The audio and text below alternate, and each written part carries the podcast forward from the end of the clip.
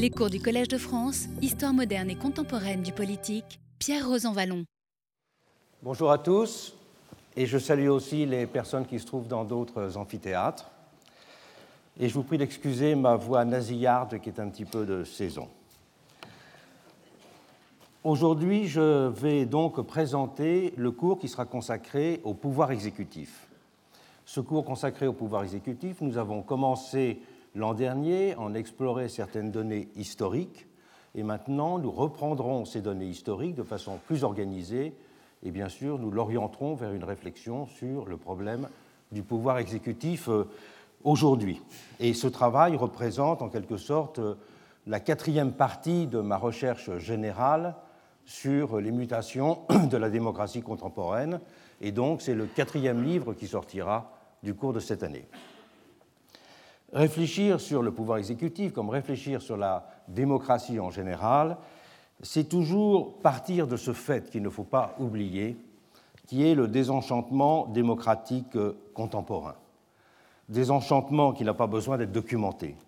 Son évidence se traduit quotidiennement par l'expression d'une défiance toujours plus vive des citoyens que les sondages soulignent de façon répétitive et périodiquement dans les urnes avec le double phénomène de la montée de l'abstention et de la poussée des forces antisystèmes ou populistes.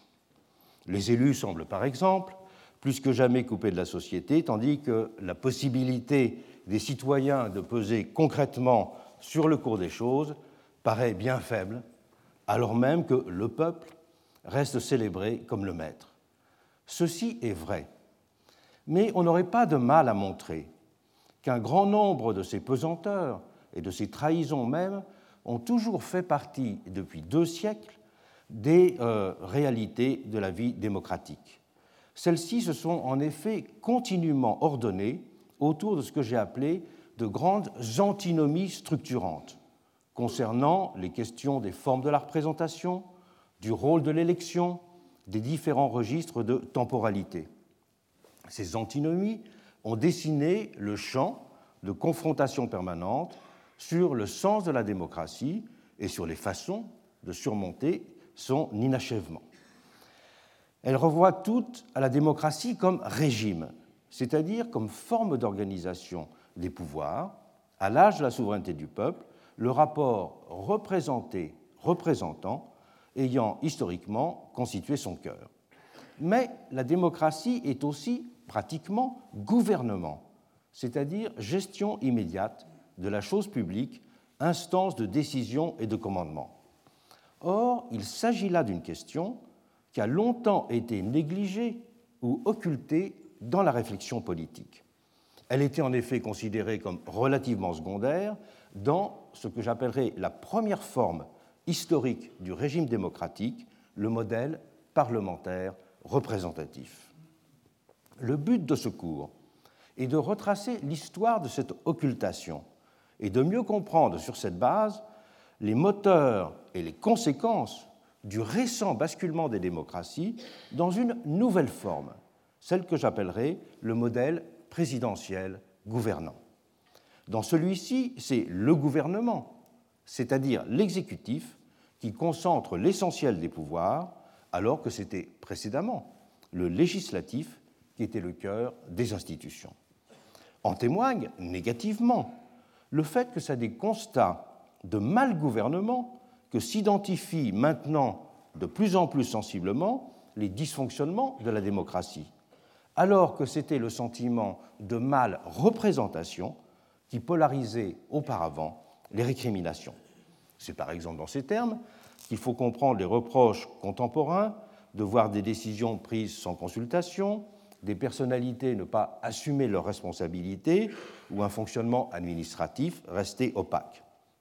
Et c'est en conséquence la figure d'un bon gouvernement qu'il faut aujourd'hui penser et dessiner pour donner un horizon au progrès démocratique. Je fais tout de suite une remarque sémantique, c'est que le terme de gouvernement tel qu'il était employé au XVIIIe siècle ou au XIXe siècle n'a plus du tout le sens qu'il avait aujourd'hui. En effet, au XVIIIe siècle, le terme de gouvernement était équivalent à celui de régime. Et quand on parlait de gouvernement représentatif, ça n'était pas du tout l'idée d'exécutif qui était en cause, mais c'était le régime représentatif en général. Donc quand on lit les ouvrages classiques sur le gouvernement représentatif au XIXe siècle, euh, il faut lire le terme de gouvernement dans le sens qu'il avait à l'époque et non pas du tout dans celui qu'on lui donne aujourd'hui. Partons donc de ce fait qui est la présidentialisation des démocraties. Ce mouvement a marqué depuis une trentaine d'années une rupture majeure dans la nature des formes des démocraties. Il est immédiatement lisible, puisque c'est l'élection par le suffrage populaire de la tête de l'exécutif qui le définit de la façon la plus simple et la plus évidente. L'actualité politique aux quatre coins de la planète nous rappelle en permanence ce fait, ainsi que la centralité de son rôle dans la vie des peuples. Mais cette rupture n'a en même temps pas été appréhendée dans toute son ampleur. Différentes raisons l'expliquent. Dans les nouvelles démocraties, et elles sont les plus nombreuses, en Asie, en Afrique, en Amérique latine, dans les pays issus du bloc communiste ou dans le monde arabe, la procédure s'est imposée, pourrait-on dire, naturellement, comme une conséquence jugée logique de la sortie des régimes despotiques et de la reconnaissance de la souveraineté populaire, comme une procédure dont le bien fondé n'avait pas besoin d'être argumenté. Là même où subsiste de fortes adhérences illibérales, mentionnons la Russie ou la Turquie pour faire image, nul ne songerait à remettre en cause ce principe, tant cette élection s'est imposée dans les têtes comme la procédure incarnant au mieux l'idéal démocratique. L'élection présidentielle s'identifie dans ces nouvelles démocraties au fait même du suffrage universel. Mais sur les terres de plus anciennes démocraties, la rupture n'a pas vraiment été considérée, mais pour d'autres raisons.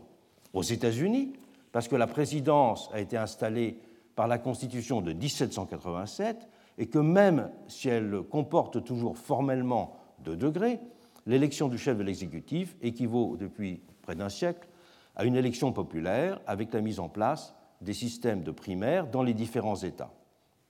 Et le principe de séparation des pouvoirs qui caractérise le système américain et lui donne sa spécificité limite cependant la prépondérance de l'institution. Il y a aussi chez les Américains le sentiment d'une mutation du régime qui paraît moins fort que celui d'une évolution continue dans laquelle les événements, on peut penser au rôle joué par le New Deal ou à ceux du 11 septembre, jouent un rôle directeur pour accroître la sphère de l'action présidentielle. Et aujourd'hui, on le voit, les impératifs de la lutte antiterroriste allant dans ce cas jusqu'à faire accepter au pays le glissement vers des formes d'état d'exception qui consacre une illimitation de l'exécutif sous les espèces de pratiques secrètes. En Europe, le suffrage universel a été presque partout conquis il y a plus d'un siècle. Il a alors été lié à la mise en place d'assemblées représentatives. Et sauf la République de 1848 en France et celle de Weimar en Allemagne, il n'a pas été utilisé dans un premier temps de son usage pour élire la tête de l'exécutif. Le propre de la grande majorité des pays européens et d'en être resté constitutionnellement à ce premier âge de la vie démocratique, pour différentes raisons. D'abord parce que les monarchies constitutionnelles y ont accompagné dans la continuité l'essor de la démocratie dans de nombreux pays. C'est le cas de la Grande-Bretagne, de la Belgique, des Pays-Bas, du Luxembourg, du Danemark, de la Suède et de la Norvège. L'Europe fait figure à cet égard de véritable conservatoire des institutions de la démocratie libérale telles qu'elles sont apparues au XIXe siècle. Dans ces monarchies, il n'a jamais été question, et il ne saurait l'être, d'élire au suffrage universel le Premier ministre, tête de l'exécutif. Ce serait en effet ruiner en son principe la prééminence dévolue et reconnue à la couronne.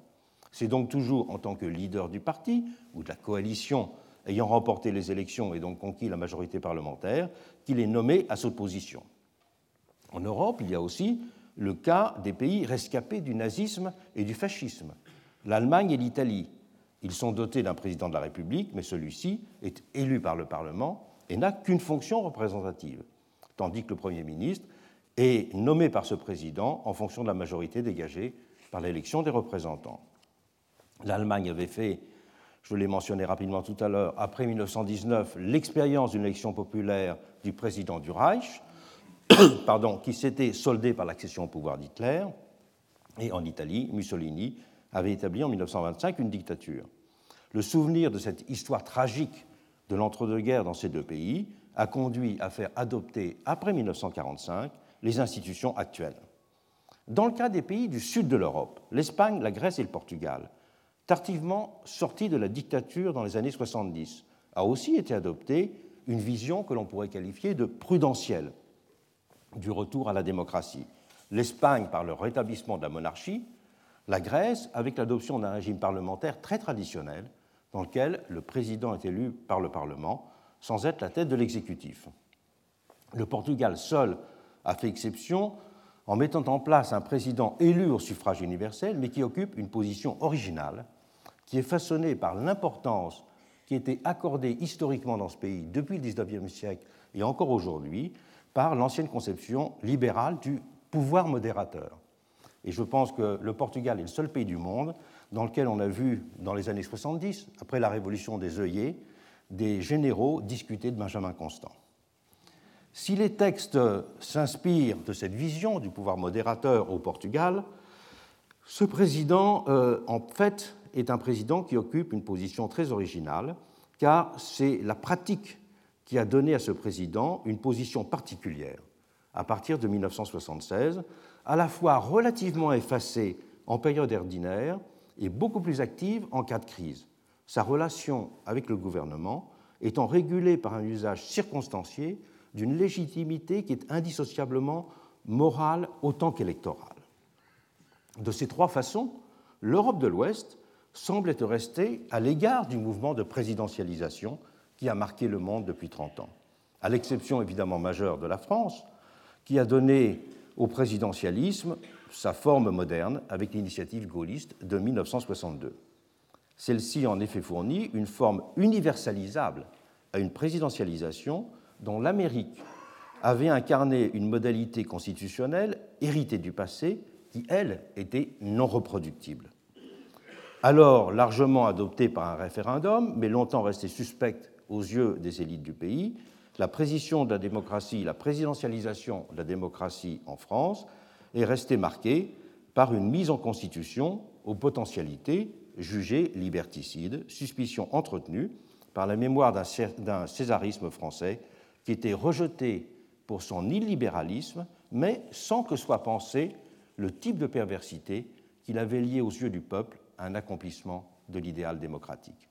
Du même coup, c'est en tant que figure incontournable et problématique, je consacrerai tout un séminaire à cette notion incontournable mais problématique, que cette présidentialisation s'est développée en France et a été appréhendée souvent comme une maladie nationale dont il faudrait apprendre à se guérir et non pas comme la première ébauche d'une nouvelle forme démocratique.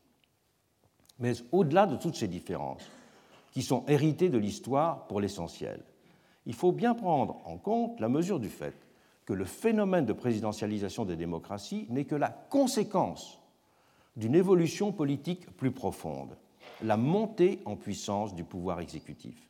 C'est là que réside le fait générateur de la présidentialisation. Le pouvoir, si on en parle au singulier, est désormais le pouvoir exécutif. Directement et continuellement actif, tout entier défini par les décisions qu'il prend au quotidien, s'exprimant en permanence sur ses intentions et s'attachant de même à justifier ses actions, ce pouvoir est celui dont les citoyens attendent qu'il gère positivement les conditions de leurs activités et de leur vie personnelle. Ils exigent donc simultanément qu'il fasse preuve d'une volonté efficace et qu'il réponde de ses actes. D'où la tendance à la polarisation et à la personnalisation du pouvoir exécutif. Si la présidentialisation, que l'on pourrait dire formelle, celle qui se traduit par l'élection populaire du chef de l'exécutif, n'a pas été adoptée partout, le phénomène de polarisation, personnalisation lié à la domination de l'exécutif est lui universel. Et la science politique a pu parler en conséquence d'élections masquées pour qualifier le mode de désignation des premiers ministres en Europe, à partir de travaux qui sont développés dès les années 70. Il y a donc bien une mutation générale des démocraties qui s'est opérée. Pour l'exprimer adéquatement, il est nécessaire de considérer les organes de gouvernement au-delà de la seule institution présidentielle, même si celle-ci en constitue le pivot dans la grande majorité des pays. Ces organes gouvernants sont le cœur actif de la nouvelle forme présidentielle gouvernante de la démocratie. Et le terme de pouvoir exécutif, bien que toujours propre constitutionnellement, ne correspond plus vraiment au nouveau statut de ces organes, avec la connotation de passivité mécanique qu'a le terme euh, d'exécution et qu'il a eu historiquement en tout cas. Le pouvoir législatif lui-même, nous allons le souligner dans un moment, est par ailleurs lui-même devenu de fait subordonné à la fonction gouvernante dont il est devenu une sorte d'auxiliaire. Il faut donc concevoir comme un tout articulé ces organes de gouvernement. Mais nous sommes aujourd'hui tellement immergés dans l'évidence de la suprématie de cette fonction gouvernante que l'énoncé d'un constat de basculement ne retient guère l'attention. Mais si on le regarde avec un regard d'historien, force est de constater qu'il s'agit d'un renversement complet de perspective par rapport à la vision fondatrice des démocraties modernes, telle qu'elle s'était notamment exprimée dans les révolutions américaines et françaises. Et l'hypothèse qui sous-tend le cours que je vais développer cette année est que, faute d'avoir clairement analysé ce changement de paradigme, nous peinons à appréhender les véritables racines du désenchantement contemporain et donc à déterminer les conditions d'un nouveau progrès démocratique. Repartons du modèle parlementaire représentatif, le modèle historique des démocraties. C'est à le définir que se sont attachés les pères fondateurs des premières constitutions, américaines et françaises. Il a été édifié sur deux principes, le règne de la loi et l'avènement du peuple législateur. Le règne de la loi, car celle-ci était comprise comme le vecteur d'un pouvoir en son essence non dominateur, le pouvoir de la règle impersonnelle. L'impersonnalité était ainsi considérée en ces moments fondateurs comme la première des qualités politiques, indissociablement libérale et démocratique. Un pouvoir ne pouvait être bon qu'à la condition d'être l'expression de cette impersonnalité. Je reviendrai euh, la semaine prochaine sur cette question. C'est avec cette qualité que se marquait d'abord pour les esprits de la fin du XVIIIe siècle la rupture avec l'absolutisme, identifié, lui, au pouvoir d'un seul, structurellement arbitraire. Avènement d'un peuple législateur, de l'autre côté, car le peuple était désormais reconnu comme la source génératrice de tous les pouvoirs, même si c'était avec des termes ambigus que l'on reconnaissait cette force génératrice. On disait ainsi en Amérique Fountain of Power et en France souverain. La loi pouvait, à cette condition, être considérée comme l'expression de la volonté générale, selon la fameuse formule de la Déclaration des droits de l'homme et du citoyen, fameusement commentée aussi par Karel Malberg. Cette déclaration précisant que tous les citoyens ont le droit de concourir personnellement ou par leurs représentants à la formation de la loi. Le pouvoir central était donc le pouvoir législatif, tandis que le pouvoir exécutif était considéré comme secondaire, j'en dirai quelques mots tout à l'heure, tant du fait de cette primauté que de celui de la limitation de la sphère de l'action publique à l'époque. La détermination des conditions d'organisation du pouvoir législatif va constituer en conséquence la question centrale du débat sur l'institution de la démocratie au XVIIIe et XIXe siècle. Et c'est la nature du lien représentatif qui en est le cœur. Dans ce contexte, la recherche d'un approfondissement démocratique s'était organisée autour de trois grands massifs. Premier massif, celui de la démocratisation de l'élection, en réduisant par exemple le poids des appareils partidaires sur les termes des choix des citoyens. Dans la France de 1848 ou du Second Empire, ce sera la lutte permanente des groupes ouvriers, par exemple, pour refuser la domination des avocats et des journalistes sur les comités électoraux. Au tournant du XIXe siècle en Amérique, ce sera la campagne finalement victorieuse des progressistes pour imposer le système des primaires et faire reculer le poids des fameux bosses qui tiraient les ficelles de la politique auparavant. Ce seront aussi les batailles, elles beaucoup moins couronnées de succès, pour limiter le cumul et la durée des mandats. Mais pour ceux qui s'intéressent à la vie politique américaine, la question des term limits reste une question absolument essentielle du débat euh, démocratique. Au XIXe siècle sera également souvent évoquée l'instauration des mandats impératifs. Formellement incompatibles avec euh, un régime parlementaire, ce sera l'objet des premiers grands débats de septembre 1789 de la Constituante, l'idée des mandats impératifs allait indirectement, cependant, faire son chemin avec la rédaction des programmes ou de plateformes qui, sans avoir de valeur juridique, impliqueront cependant la reconnaissance d'un certain lien de dépendance des élus vis-à-vis des électeurs.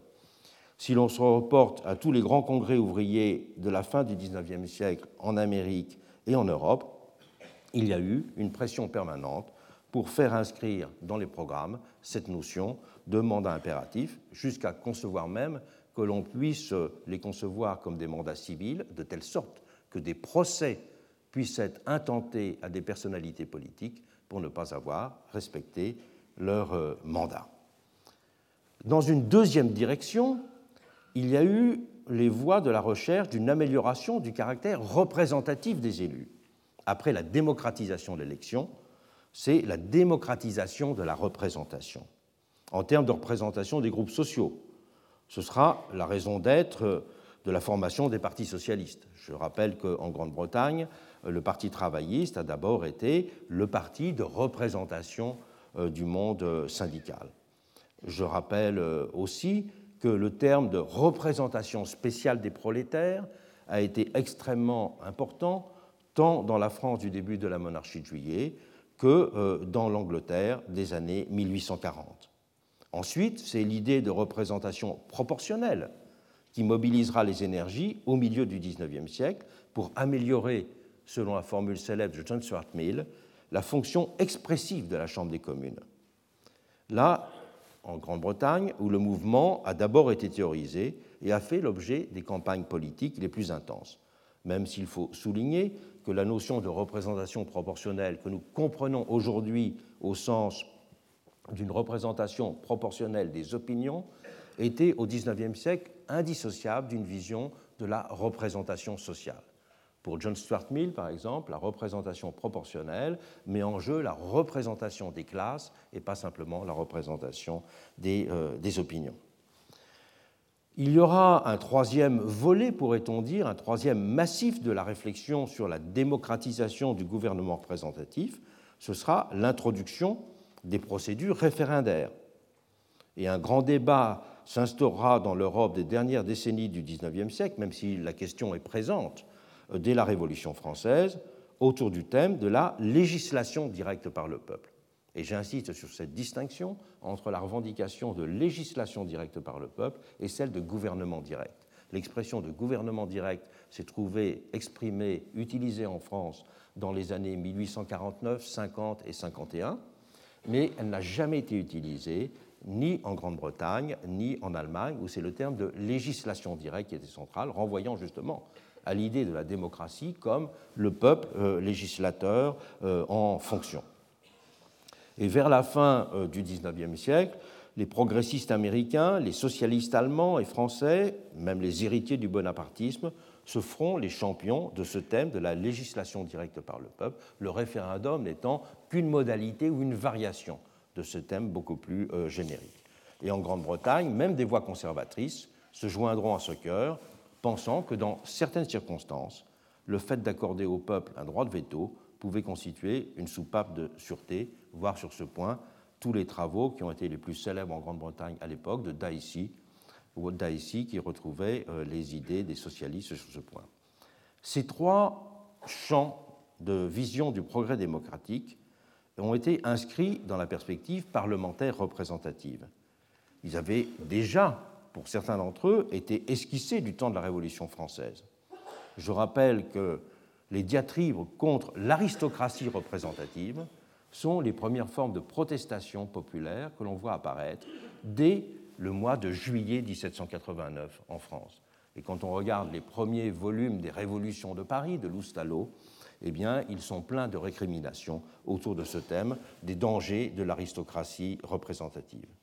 Et deux siècles plus tard, il peut être frappant de constater que c'est toujours autour de ces mêmes trois grands massifs, que se formulent souvent les impatiences et les attentes d'un progrès démocratique, avec des adaptations bien sûr.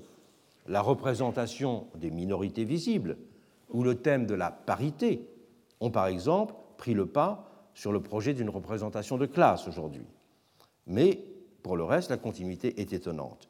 Seule l'idée de tirage au sort a fait une apparition originale. Mais il faut remarquer que l'idée de tirage au sort renvoie en son fond à une proposition de substitution à la sélection électorale d'une procédure estimée plus à même d'améliorer la qualité représentative des institutions. L'idée de tirage au sort, il faut en effet le souligner, n'est jamais proposée pour des fonctions exécutives. Et en Grèce, où le tirage au sort, on le sait, était euh, beaucoup utilisé, c'était jamais utilisé pour les fonctions de stratège ou pour les fonctions financières. La raison en est simple, c'est que le tirage au sort valorise la catégorie du quelconque.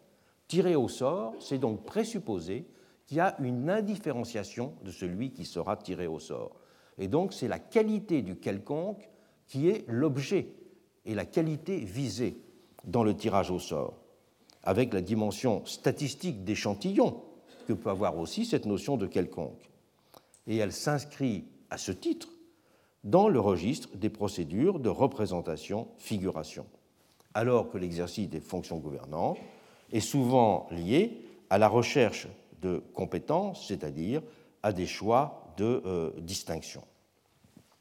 La notion même de démocratie participative, qui elle aussi est apparue simplement dans les années 60, s'inscrit elle aussi dans ce même espace du perfectionnement, dépassement de la démocratie représentative. Dans tous ces cas de figure, c'est la qualité du rapport des représentants aux représentés qui est appréhendée comme la clé de voûte de l'idéal démocratique. À l'âge de la prédominance du pouvoir exécutif, la clé de la démocratie réside dans quelque chose de différent. C'est dans les conditions de contrôle de celui-ci par la société. Et c'est donc le rapport gouverné-gouvernant qui devient l'enjeu essentiel. Le rapport gouverné-gouvernant n'est pas du tout de même nature que le rapport représenté-représentant. L'objectif, en effet, ne peut être celui d'un impossible autogouvernement, alors que l'autolégislation peut faire sens. Tant la notion de gouvernement présuppose une distinction fonctionnelle entre gouverner et gouvernant. Et si objectif démocratique il y a, c'est de maintenir cette relation dans un caractère strictement fonctionnel en définissant les conditions d'une action gouvernementale qui la rendent appropriable par les citoyens et ne la transforment jamais dans une instance de domination. Le problème est que la seule réponse structurée qui a actuellement été apportée à cet impératif de démocratisation du gouvernement s'est limitée à l'élection de la tête de cet exécutif. On ne peut guère en contester le principe, en tout cas ce n'est pas mon cas, et on peut aussi l'approuver franchement, ce qui est mon point de vue. Mais c'est seulement une démocratie d'autorisation qui est mise en place de la sorte, un permis de gouverner qui est accordé, ni plus ni moins. Si on peut considérer qu'à certaines conditions, l'élection est susceptible de déterminer la nature du rapport entre représentants et représentés. Il n'en va pas de même, c'est un point clé, pour le rapport entre gouverné et gouvernant. La désignation d'un représentant a historiquement consisté en son principe à exprimer une identité ou à transmettre un mandat, toute chose qui pouvait être idéalement accomplie par le simple fait de l'élection. On peut dire que l'élection est susceptible d'établir le représentant dans sa qualité intrinsèque, alors que l'élection d'un gouvernant ne fait que légitimer sa position institutionnelle et ne lui confère aucune qualité. Sa performance démocratique, enfin la performance démocratique de l'élection d'un représentant n'est donc pas comparable avec la performance démocratique de l'élection d'un gouvernant. D'où, dans ce cas, l'impérieuse nécessité de prolonger la démocratie d'autorisation par ce que j'appelle une démocratie d'exercice. Celle-ci ayant pour objet de fixer les qualités des gouvernants et les règles qui organisent leurs relations avec les gouvernés. C'est dans l'établissement d'une telle démocratie que se joue l'essentiel. C'est en effet son défaut qui permet à l'élection de la tête de l'exécutif d'ouvrir la voie à un régime illibéral, voire même dictatorial. Notre présent est rempli d'exemples de cette nature, dont le césarisme français avait constitué au XIXe siècle la première illustration.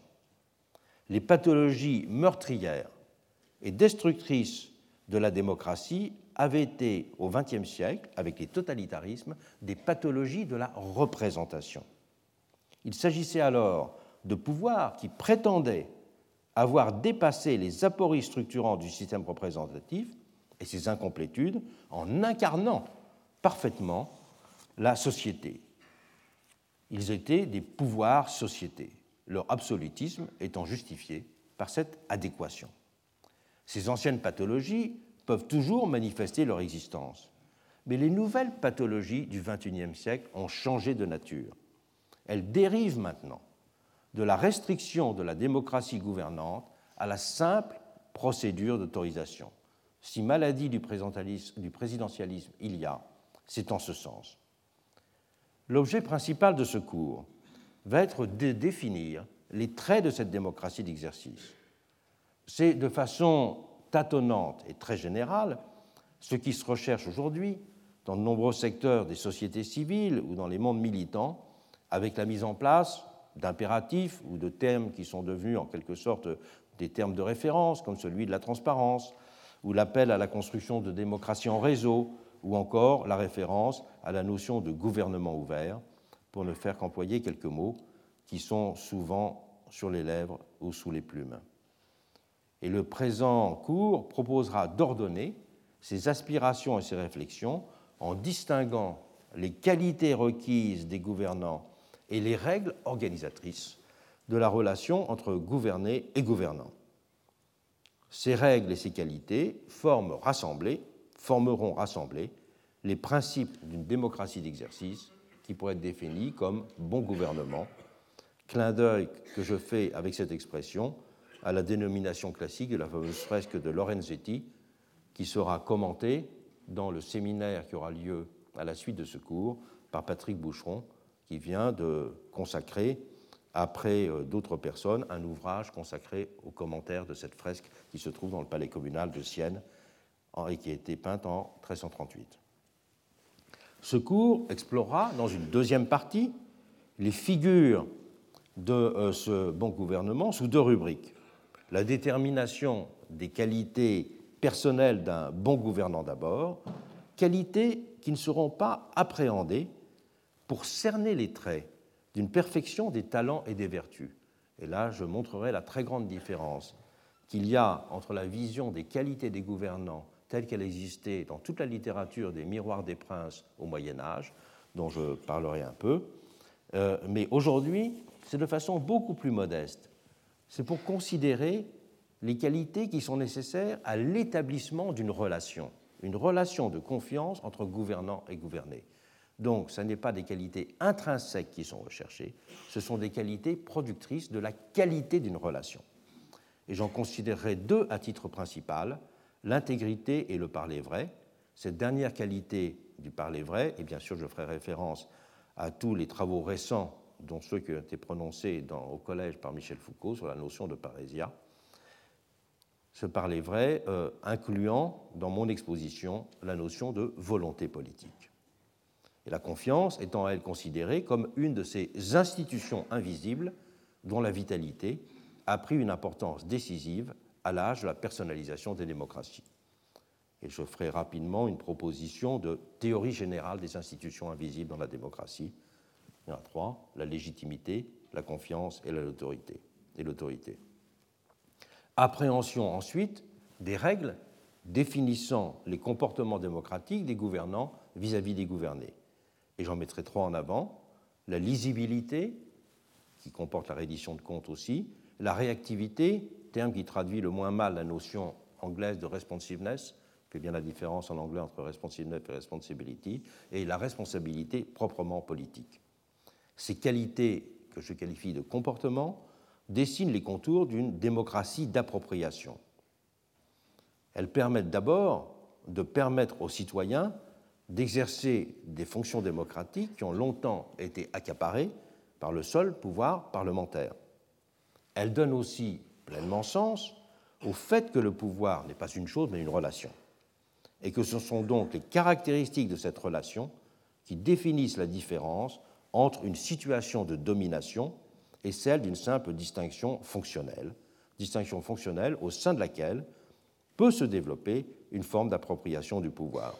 Je ferai donc, à partir d'un commentaire de Max Weber et de toutes les théories classiques de la domination, euh, une proposition pour une nouvelle analyse du phénomène de la domination dans les démocraties, indépendamment de la catégorisation weberienne. Construction d'une démocratie de confiance et d'une démocratie d'appropriation sont ainsi les deux clés du progrès démocratique à l'âge présidentiel gouvernant. Ces principes de bon gouvernement ne doivent d'ailleurs pas seulement s'appliquer au pouvoir exécutif dans ses différentes instances, mais ils concernent l'ensemble des institutions aussi non élues qui ont une fonction de régulation, comme les autorités indépendantes, et les diverses catégories de magistrature, qu'il s'agisse des autorités judiciaires ou des défenseurs des droits. Ce sont en effet, dans ces derniers cas, des personnes et des institutions qui exercent d'une manière ou d'une autre un commandement sur autrui.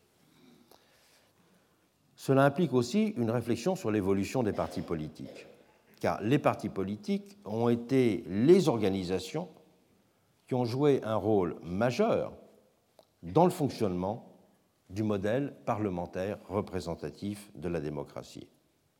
Avec l'avènement du suffrage universel, masculin d'abord, ils ont contribué à mettre en forme l'expression des opinions en les canalisant.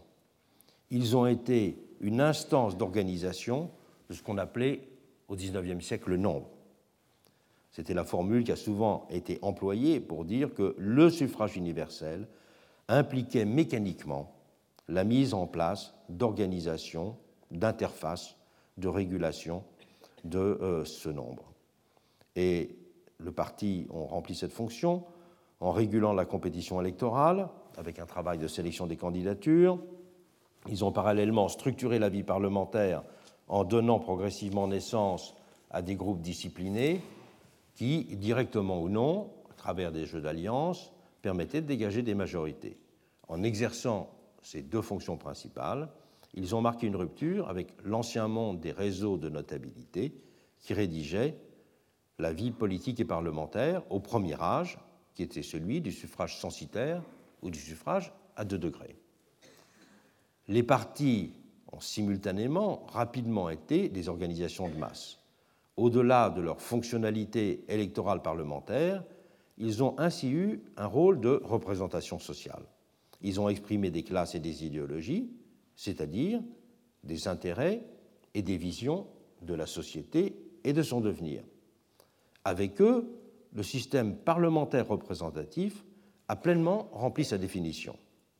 Leur dimension bureaucratique et hiérarchique a certes suscité dès le début de vives critiques. Et on peut dire que les premières critiques de la bureaucratisation et des effets de domination intérieure aux partis politiques ont été formulées en France dès 1848 à partir de l'analyse du fonctionnement des comités électoraux. Je rappelle que la loi elle-même prévoyait en France des comités électoraux auxquels tous les citoyens étaient invités pour déterminer les candidatures. Il y a d'ailleurs une très grande masse de documentation qui, sur ce point, n'a pas encore été euh, véritablement euh, travaillée. Et dès ce moment en France, les premières élections au suffrage universel, vous le savez, c'est d'avril 1848, euh, il y a eu des dénonciations de ces comités électoraux comme des machines de confiscation de la volonté populaire. Et je ne résiste pas au fait de citer une de ses plus fameuses expressions, c'est euh, celle qui était formulée dans le journal La démocratie du bon sens, qui écrivait La première fois que vous exercez vos droits politiques, on vous assemble d'autorités, on vous met dans la main une liste que vous n'avez ni discutée ni même pu lire, et l'on vous dit impérativement jetez cela dans l'urne. On fait de vous une machine à l'élection, je ne sais quoi de semblable, au singe de la foire, dressé par des battleurs, à tirer des billets du fond d'un. C'est une expression célèbre de Lamennais et qui a été très applaudie euh, à l'époque. Et le procès sera bien sûr instruit avec plus de rigueur et de sévérité aussi lorsque les partis se développeront véritablement à partir des années 1890, pour le cas français, l'élection absolument qui marche un tournant majeur est l'élection de 1893, avec les ouvrages fondateurs de la science politique, comme ceux de Bryce, comme celui d'Ostrogorsky sur la démocratie et les partis politiques, qui était consacré aux États-Unis et à la Grande-Bretagne, et peut-être plus encore celui qui était le plus influent et le plus lu à l'époque, c'est le livre de Roberto Michels, Les partis politiques, de 1911, qui était consacré au SPD allemand et qui était sous-titré Essai sur les tendances oligarchiques des démocraties. Et ces travaux montreront comment renaissaient mécaniquement avec les partis des formes d'aristocratie dans la démocratie, d'où des sentiments, dès le début, ambivalents à leur égard. Mais malgré ces pesanteurs et les formes de domination des citoyens par des appareils qui pouvaient en résulter, certes variable selon les formations, la discipline communiste ayant été bien sûr de loin la plus rigoureuse, les partis ont cependant indéniablement donné une voix, un visage et un accès au forum public à des populations auparavant écartées de euh, la vie politique. Ces partis ont vu cette dernière fonction représentative s'éroder puis disparaître à partir des années 1990, pour deux raisons. La première, et la plus évidente a tenu au fait que c'est la société elle-même qui était devenue plus opaque, illisible même à certains égards, et donc moins aisément représentable que l'était une société de classe aux contours et aux caractéristiques bien dessinées. Nous sommes en effet entrés dans un nouvel âge, celui de l'individualisme de singularité, qui est marqué par la complexification et l'hétérogénéisation du monde social, en même temps que par le fait, c'est décisif, que les individus sont autant déterminés par leur histoire personnelle que par leurs conditions sociales. Représenter la société implique en ce sens désormais de décrire les nouvelles conditions sociales à l'âge d'un capitalisme d'organisation qui a succédé au précédent capitalisme, à l'âge d'un capitalisme d'innovation, pardon, qui a succédé au précédent capitalisme d'organisation, et en même temps de rendre socialement compte des situations, des épreuves, des peurs et des attentes qui la vie des individus. Je renvoie sur ce point aux présupposés sociologiques et méthodologiques qui, qui ont fondé le projet Raconter la vie que j'ai lancé l'an dernier. L'invisibilité sociale tient aujourd'hui à ces deux ordres de réalité. Les anciens partis avaient une capacité représentative que l'on pourrait dire identitaire, du fait même de leur caractère de masse. Ils ne l'ont plus aujourd'hui, ne présentant plus ce dernier caractère. Mais également parce que la représentation de la société a changé de nature dans le nouveau monde social que nous ne faisons que succinctement évoquer ici. Pour restituer la vérité de celui-ci en sa complexité, elle doit avoir une dimension que j'ai appelée narrative, que les partis ne sont pas capables de prendre en charge. Du même coup, ceux-ci se sont éloignés du monde vécu, et leur langage résonne désormais souvent dans le vide, saturé de catégories et d'expressions abstraites qui n'évoquent plus ce que vivent sensiblement les gens. Les racines de la malreprésentation sont maintenant bien appréhendées, et j'ai moi-même publié plusieurs ouvrages consacrés à cette question avec Le peuple introuvable et l'ouvrage sur la question syndicale Notre amant. Mais un autre facteur, moins aperçu et plus important pour le propos de ce cours, a aussi puissamment contribué au déclin des partis. C'est leur glissement du côté de la fonction gouvernante. Ils ne se conçoivent plus comme des interfaces, des intermédiaires entre la société et les institutions politiques. D'abord parce que les parlements ne sont plus eux-mêmes des instances représentatives, ni le moteur de l'initiative et de l'élaboration des lois. Ces dernières tâches étant dorénavant, pour l'essentiel, l'apanage des exécutifs. La fonction principale des parlements, dans leur expression majoritaire, est aujourd'hui de soutenir les gouvernements ou de les critiquer en attendant d'occuper leur place pour les groupes d'opposition qui sont constitués en leur sein. Et on voit bien sur ce point qu'il y a véritablement, de même que si la présidentialisation au sens de l'élection de l'exécutif euh, au suffrage universel est relativement limitée en Europe alors qu'elle s'est étendue dans le reste du monde, les phénomènes de personnalisation et ce phénomène de transformation de la fonction du Parlement est, est très notable, et notamment les pays d'ancienne monarchie sont peut-être en Europe les pays dans lesquels euh, le Parlement a le plus évolué dans cette euh, direction-là. Et on peut dire, en conséquence, que euh, les partis sont devenus des auxiliaires de l'activité du pouvoir exécutif. Ce sont eux qui mènent le combat pour assurer une légitimation ou une illégitimation continue au pouvoir, préparer sa défaite aux prochaines élections en faisant la preuve du caractère néfaste d'une politique, ou au contraire, soutenir pour euh, une réélection. Il repose en fait plus sur le fait qu'ils défendent les raisons du gouvernement aux citoyens, plus qu'ils ne représentent ces derniers auprès du premier. Les députés, s'ils sont toujours élus dans leur circonscription, ne sont plus que marginalement les représentants de celle-ci. Ils sont de fait d'abord délégués à des tâches purement politiques. Et sur ce point, on, retrouve d'une certaine façon toute la vision que l'on pouvait appeler organique de la représentation, telle qu'elle avait été formulée pendant la Révolution française et telle qu'elle a été reprise dans toute la théorie allemande de la représentation et détaillée par Karen Malberg. Quand Karen Malberg disait que les représentants sont les organes de la nation, il voulait dire qu'au-delà, le problème n'était pas celui d'une représentation-figuration, mais qu'il était celui d'une fonction représentative. Et cette fonctionnalité représentative était plus importante, pourrait-on dire, que euh, la vision de la représentation-figuration. Et aujourd'hui, on retrouve cette idée de fonctionnalité représentative, mais cette fonctionnalité, elle est celle justement de l'auxiliarité du gouvernement et non pas évidemment d'être l'organe de la nation. Mais c'est à nouveau une représentation organe, pour reprendre cette euh, notion euh, du droit allemand qui a ensuite été adoptée partout.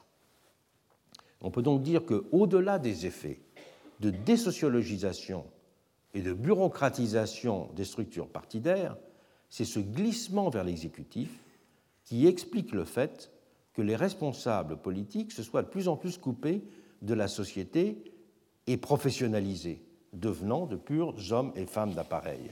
Leur réalité est en effet devenue celle de l'intérieur du monde politique, de la vie des courants, des congrès, des batailles d'appareils qui régissent les rapports de force dont seront issus les gouvernants. L'activité des partis s'est du même coup réduite à la gestion des échéances électorales, l'élection présidentielle, là où elle existe, constituant l'enjeu majeur, en commandant tout le reste de la vie politique.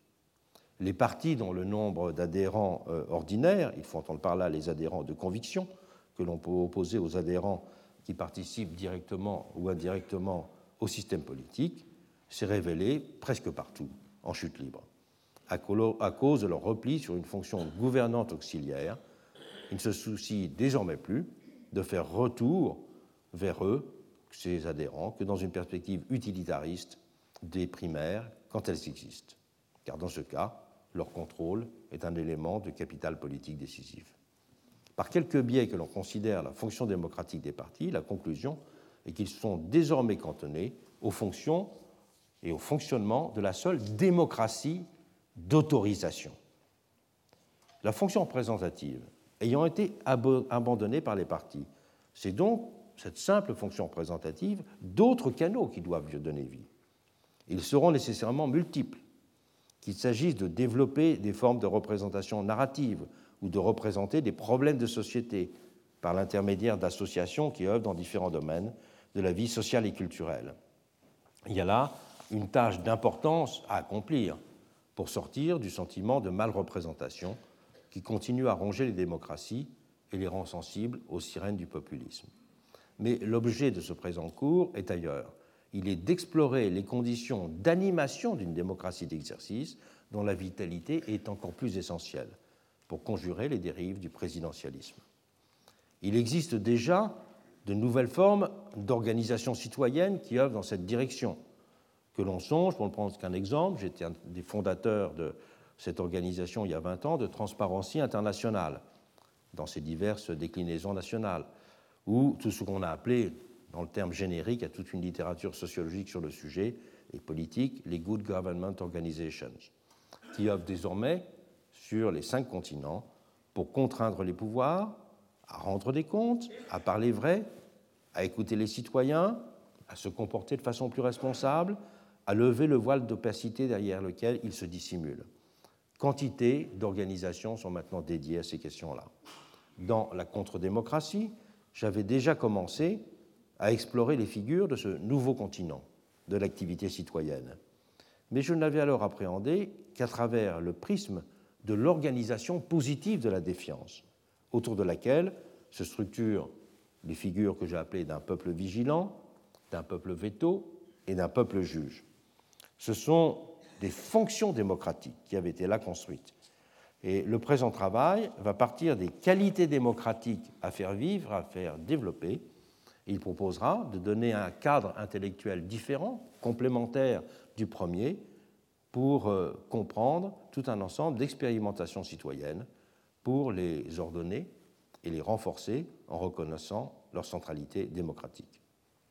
Parallèlement, bien sûr, ce n'est pas simplement des organisations citoyennes, mais aussi parfois des autorités publiques indépendantes qui ont été mises sur pied pour contribuer, par exemple, à une meilleure euh, lisibilité du fonctionnement de certaines institutions. Je peux penser à l'expérience qui commence en France de la haute autorité des comptes de la nation, ou encore à jouer un rôle de contrôle. On peut penser au succès considérable qu'a eu après tout juste un an d'existence, toujours pour prendre un exemple français, à la haute autorité pour la transparence de la vie publique. Ces autorités et ces organisations citoyennes seront la clé de la vitalité démocratique du XXIe siècle, comme les partis l'avaient été au moment de la diffusion du suffrage universel, mais avec moins de risques d'effets pervers, du fait de ces grands nombres d'organisations, qui sont peu susceptibles donc de se constituer en monopole. Et on peut se souvenir là que cette critique des effets de et de, euh, de, domination des partis avait été justement analysée euh, par Ostrogorski à partir d'une critique de la forme monopole. Et Ostrogorski en concluait que l'avenir de la politique était de créer ce qu'il appelait des partis omnibus, c'est-à-dire en quelque sorte des organisations fonctionnellement spécialisées dans différentes fonctions démocratiques. D'une certaine façon, c'est ce qui est en train de se réaliser euh, euh, aujourd'hui. Il y a moins de risques pervers aussi parce que l'indépendance de ces organisations fait qu'elles ne donnent pas accès à des positions de pouvoir. Et donc, contrairement à la tendance naturelle des partis, elles ne peuvent, elles, pas être structurellement le vecteur de la constitution de nouvelles oligarchies. Soulignons également le rôle que peut être amenée à jouer euh, une presse actrice de cette démocratie d'exercice. Toute réflexion sur la démocratie a toujours été aussi une réflexion sur la presse. Je rappellerai que pendant la Révolution française, c'était absolument essentiel. Au moment du progressisme américain, c'était décisif. Au moment de la critique du césarisme pendant le Second Empire euh, également. Et je crois que nous sommes à nouveau dans une étape. Il doit y avoir une réflexion sur ce que signifie une presse démocratique. Je parlerai un petit peu de ça dans un, des cours qui, viendra. La réalisation des figures différentes de cette démocratie d'exercice, elle dessine aussi un horizon de revendication et d'action, la même où les citoyens sont encore empêchés de se rendre aux urnes. C'est de façon patente ce qui se passe en Chine les citoyens s'immobilisent contre la corruption, l'indifférence du pouvoir, l'opacité de certaines politiques, l'irresponsabilité des dirigeants et demandent à ce que les autorités rendent des comptes. Là donc, où les régimes ne sont pas encore démocratiques au sens doté et reconnaissant le suffrage universel, les citoyens se battent pour que les gouvernements présentent certaines qualités démocratiques. Et on voit dans ce cas, dans le cas chinois, c'est très bien documenté, que la conquête d'éléments constitutifs d'une telle démocratie d'exercice peut procéder, et peut précéder plutôt, la mise en place d'une démocratie électorale. Historiquement, c'est d'ailleurs ce qui s'est passé dans les vieilles démocraties en Europe notamment. En Europe, ce sont ces formes de bon gouvernement qui ont précédé la mise en place des démocraties électorales. Si on regarde toute la euh, réflexion politique du XVIIIe siècle, pour ne prendre que celle-là, dans tous les pays européens, c'est une réflexion sur les conditions du gouvernement et pas une condition sur les conditions de l'autorisation, que l'on dirait euh, démocratique. Alors qu'aujourd'hui, bien des nouvelles démocraties, avec le suffrage universel et l'élection de la tête de l'exécutif au suffrage universel, sont restées, dans bien des cas, des démocraties d'autorisation aux accents illibéraux populistes, voire même franchement totalitaires. Regardons par exemple les cas de la Biélorussie et du Kazakhstan. La seule démocratie d'autorisation reste ainsi fragile, manipulable, susceptible d'être pervertie dans un horizon présidentialiste, sous-tendu qu'elle est par une logique de la personnalisation et une dynamique de la polarisation. Alors que par son caractère décentralisé et multiforme, la démocratie d'exercice est beaucoup moins susceptible d'être corrompue au sens que Montesquieu donnait à ce terme. C'est pourquoi on peut considérer aujourd'hui qu'elle incarne le vrai visage positif de l'universalisme démocratique.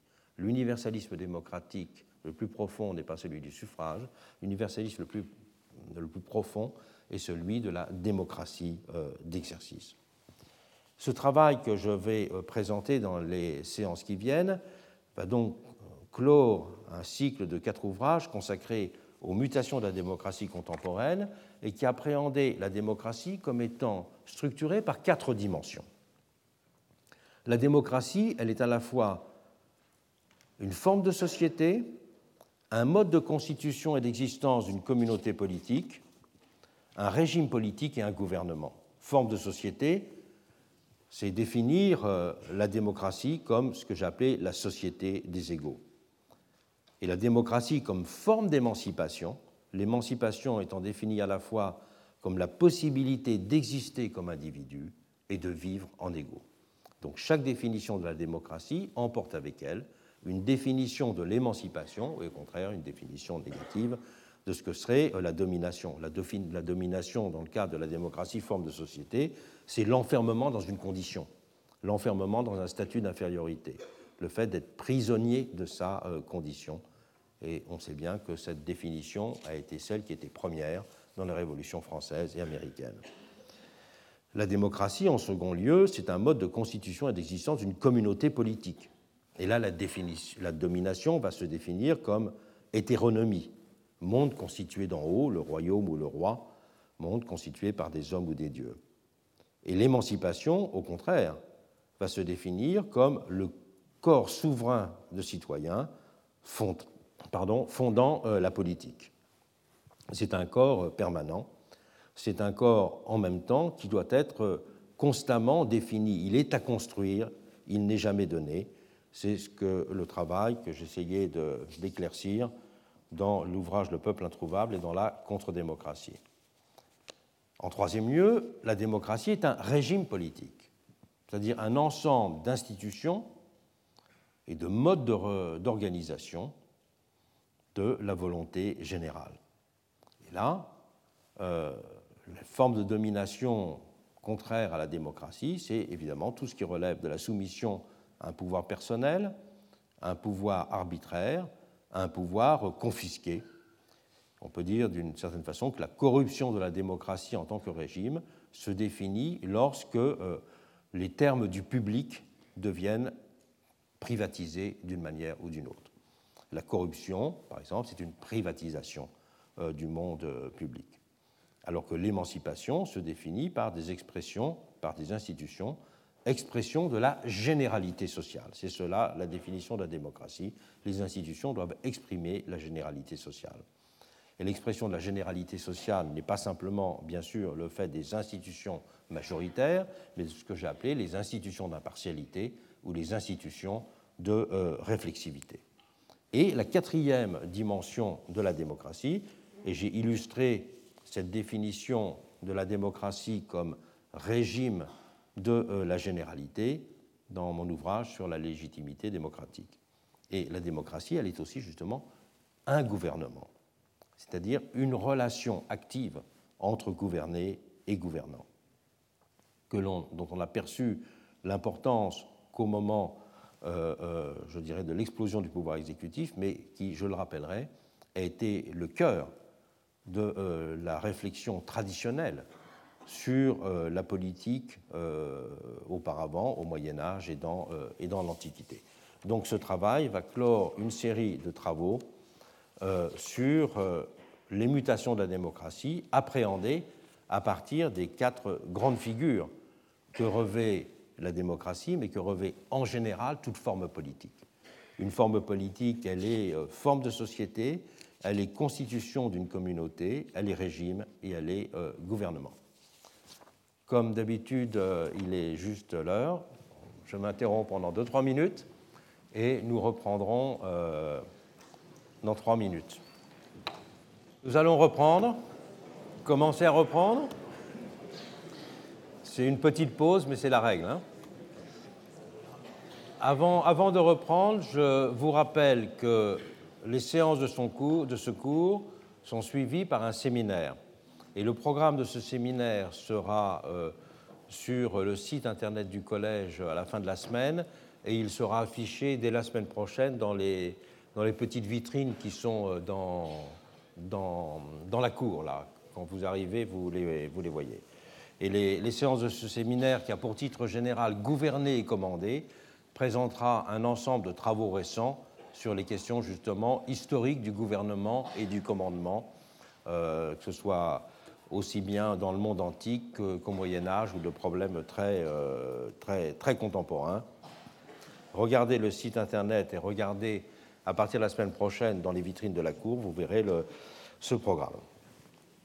Dans cette deuxième heure du cours, je voudrais euh, bien insister sur ce qu'ont été les caractéristiques essentielles de ce modèle représentatif, parlementaire représentatif, qui était organisé autour de ces deux notions, de la loi et de l'impersonnalité être assez rapide sur la question de la loi, parce que j'en ai très longuement parlé l'an dernier, et donc je voudrais simplement rappeler quelques éléments, et être plus long dans l'analyse de l'impersonnalité et de cette notion centrale et inséparable de l'idéal démocratique pendant deux siècles. Au XVIIIe siècle, je le rappelle, l'idée d'un règne de la loi dans ses différentes dimensions a renvoyé à la visée d'un pouvoir de la généralité qui était d'ordre indissociablement substantiel et procédural. La loi était comprise à la fois comme une norme et comme une forme. Visée qui était liée à une double utopie politique, elle était d'abord attachée à la figure d'un législateur, instituteur souverain de l'ordre du monde, et elle s'inscrivait aussi dans la perspective d'une saisie totale de la société par un pouvoir régulateur. Et c'est pour cela qu'on a parlé de la passion des lois au XVIIIe siècle, pour reprendre une célèbre expression. Et de Beccaria à Bentham, le sacre de la loi a été lié pendant toute cette période à l'idée d'une politique nouvelle, au projet de l'avènement d'un pouvoir objectif. L'idée d'impersonnalité est liée à la visée d'une désubjectivation du monde en général et pas simplement de la politique. Et la première qualité de la loi, justement, c'est euh, son pouvoir objectif, c'est qu'elle procède de la généralité. Et l'idée de loi a donc effacé dans ses conditions au XVIIIe siècle celle de bon gouvernement qui existait précédemment.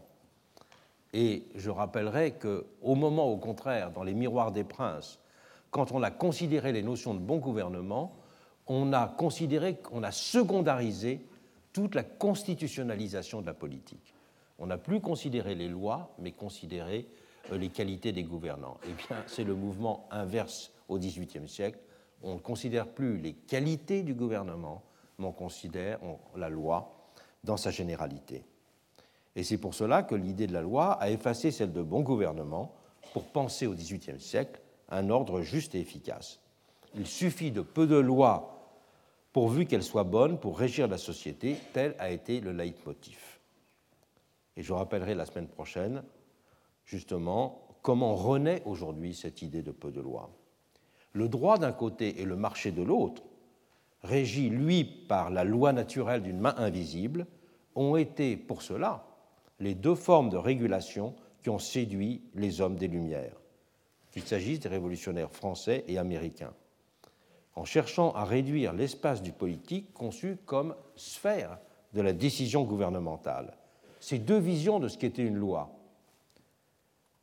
distinctes en ce sens que l'une est positive, euh, la loi juridique, tandis que l'autre est considérée comme relevant d'un ordre naturel, convergent toutes les deux pour marginaliser l'idée de pouvoir exécutif et le rôle d'une volonté politique immédiatement active. Et on a pu dire que tout l'effort des sciences sociales au XVIIIe siècle, dont les Lumières écossaises ont constitué la matrice, consistera à penser un monde dans lequel la volonté ne joue plus aucun rôle. La volonté, toujours suspectée d'être le vecteur d'une domination par l'imposition d'une particularité. Et l'idée de gouvernement s'en trouvait du même coup dépréciée. Et la référence à la loi était omniprésente pour cela dans l'ordre des arguments comme dans celui des émotions.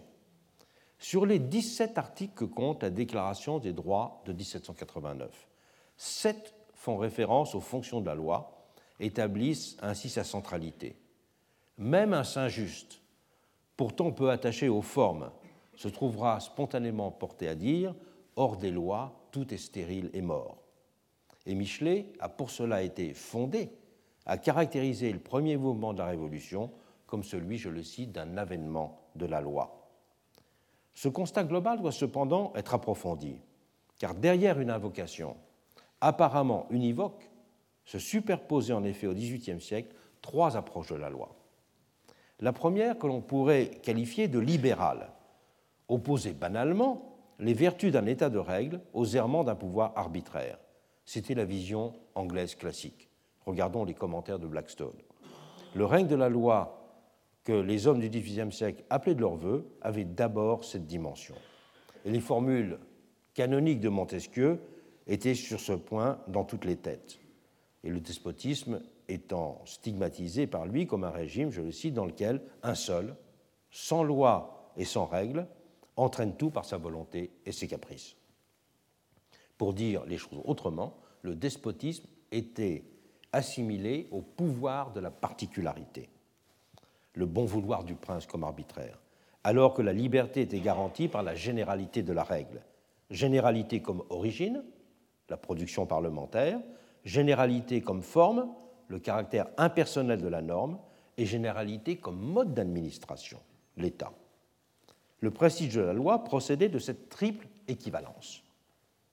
La loi est à la fois un principe d'ordre qui permettait de transformer un nombre infini d'hommes en un même corps, c'est une formule célèbre d'un juriste français, et un principe de justice, puisque en sa généralité, elle ne connaît personne en particulier, ce qui lui permet ainsi d'être une intelligence sans passion.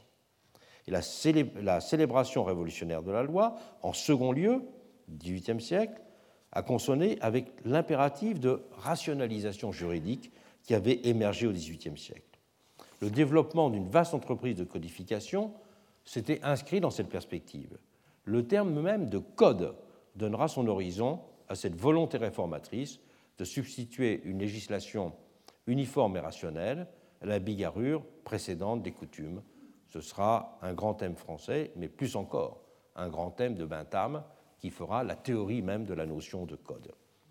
La loi avait enfin une troisième dimension, éminemment démocratique, puisqu'elle était l'expression de la volonté générale, selon, je l'ai cité, la Déclaration des droits de l'homme. Elle était de cette triple façon l'incarnation d'un règne de la généralité. Et cette conception de la loi a une dimension totalisante au XVIIIe siècle, car elle ne se dissociait pas de l'utopie d'un pouvoir capable de saisir entièrement la société, de la mouvoir en ses détails. Cette philosophie politique trouvait là son ressort le plus puissant. Le règne de la généralité, qu'elle appelait de ses voeux, n'était donc pas uniquement d'ordre procédural. La loi n'était pas simplement une norme efficace et légitime. Elle était un opérateur politique.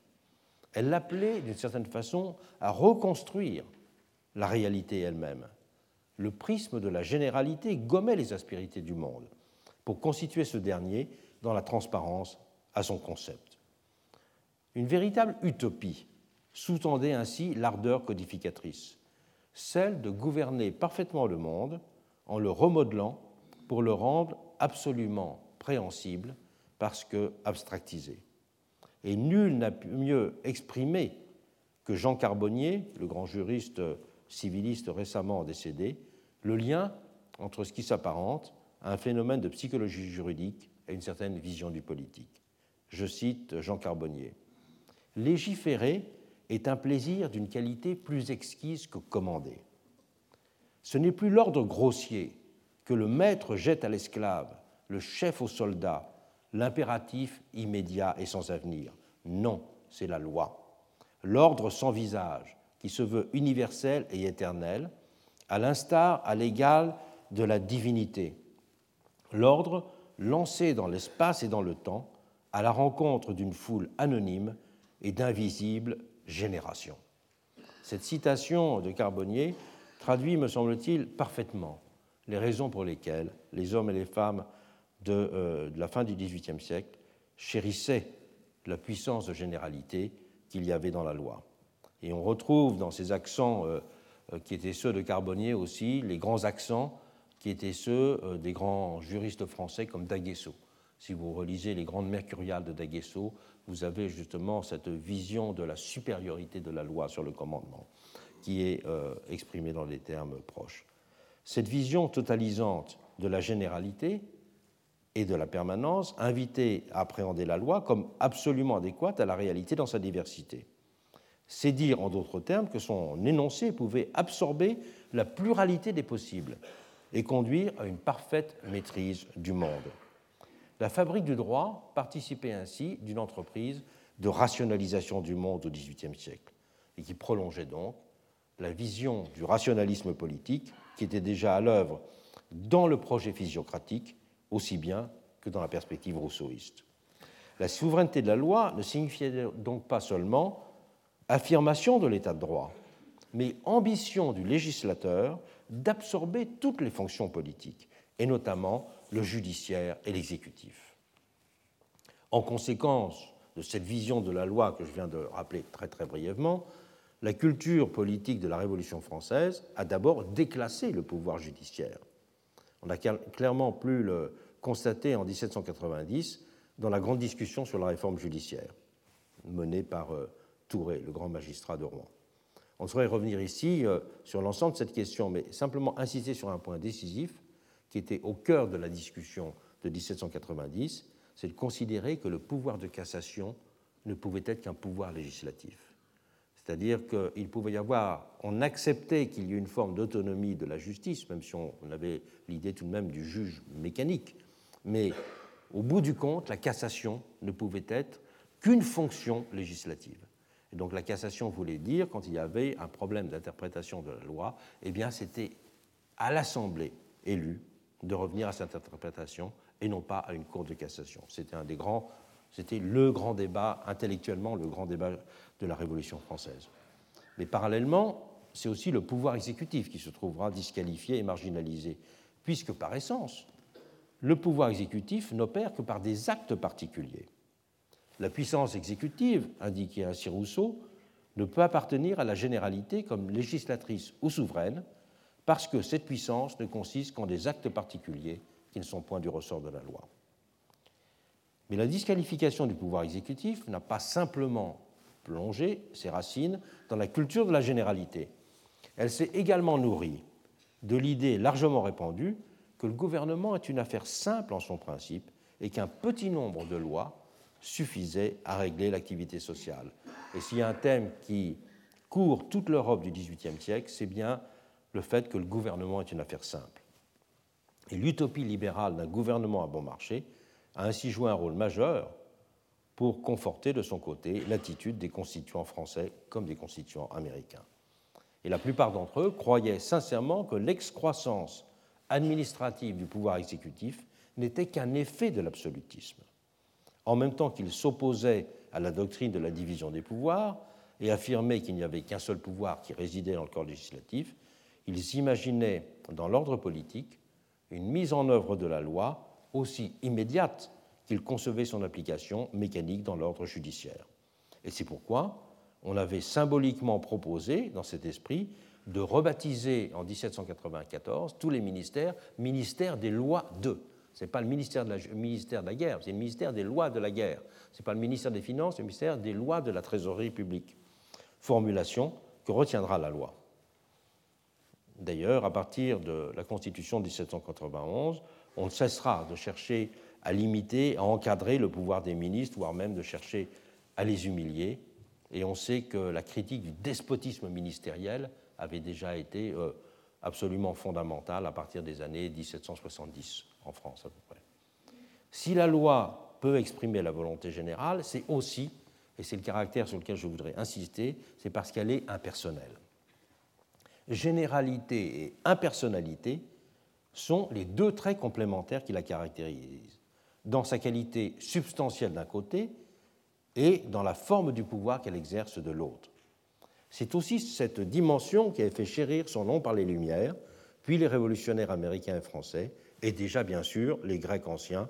Et je renvoie sur ce point aux travaux classiques euh, euh, qui ont été publiés par Jacqueline de Romilly sur la loi dans la pensée grecque. Pourquoi cet amour de la loi? Parce que le propre de la loi, c'est qu'elle peut commander sans opprimer.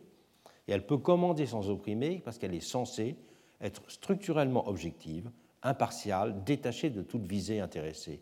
Elle est le maître juste par excellence, une puissance d'ordre qui peut obliger les hommes sans les dominer.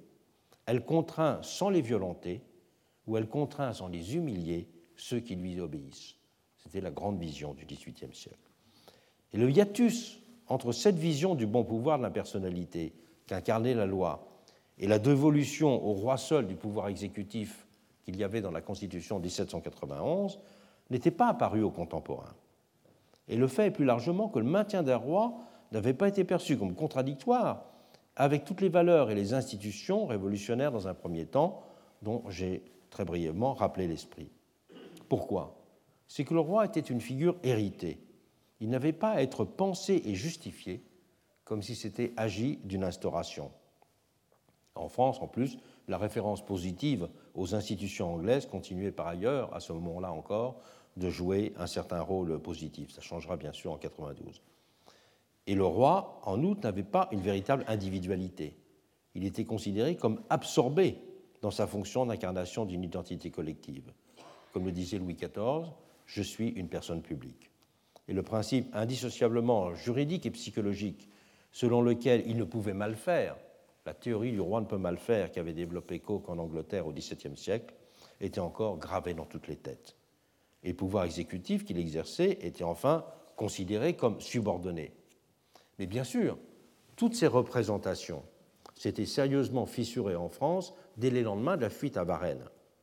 Il est d'ailleurs significatif qu'était forgé à ce moment en français le terme d'acéphocratie. Acéphocratie veut dire le pouvoir sans tête. Et c'est le titre que Billot Varenne avait donné à un livre à succès euh, à l'époque. Et on notera d'ailleurs qu'en 1793, les adversaires des Jacobins reprendront négativement le terme. Le général Dumouriez s'insurgera ainsi, je cite, contre la République démocratique, ou plutôt monstrueuse et acéphale. Et donc, euh, cette qualité de l'acéphalité, euh, pour les uns, pour Billot Varenne, était vue par Dumouriez, dont on sait quelle était l'histoire, était vu par Dumouriez comme une, insulte, bien sûr. Et dans cet essai, euh, Billot Varenne expliquait à longueur de page, je cite, que dès qu'un seul homme sera le maître de la force publique, celui-ci sera entouré d'esclaves. Si le mot acéphocratie sera oublié, pas la chose. Car c'est aussi le moment où Brissot et Condorcet seront les premiers à s'afficher ouvertement républicains et aller exactement dans le sens de Billot-Varenne. Il est donc pas étonnant que l'on n'ait pas spontanément pensé en termes de remplacement la nouvelle figure de l'exécutif après la chute de la monarchie le 10 août 1792. Les débats de l'époque sur la façon dont une image de la République pouvait être substituée à la précédente figure du roi sur le sceau officiel de l'État l'ont montré.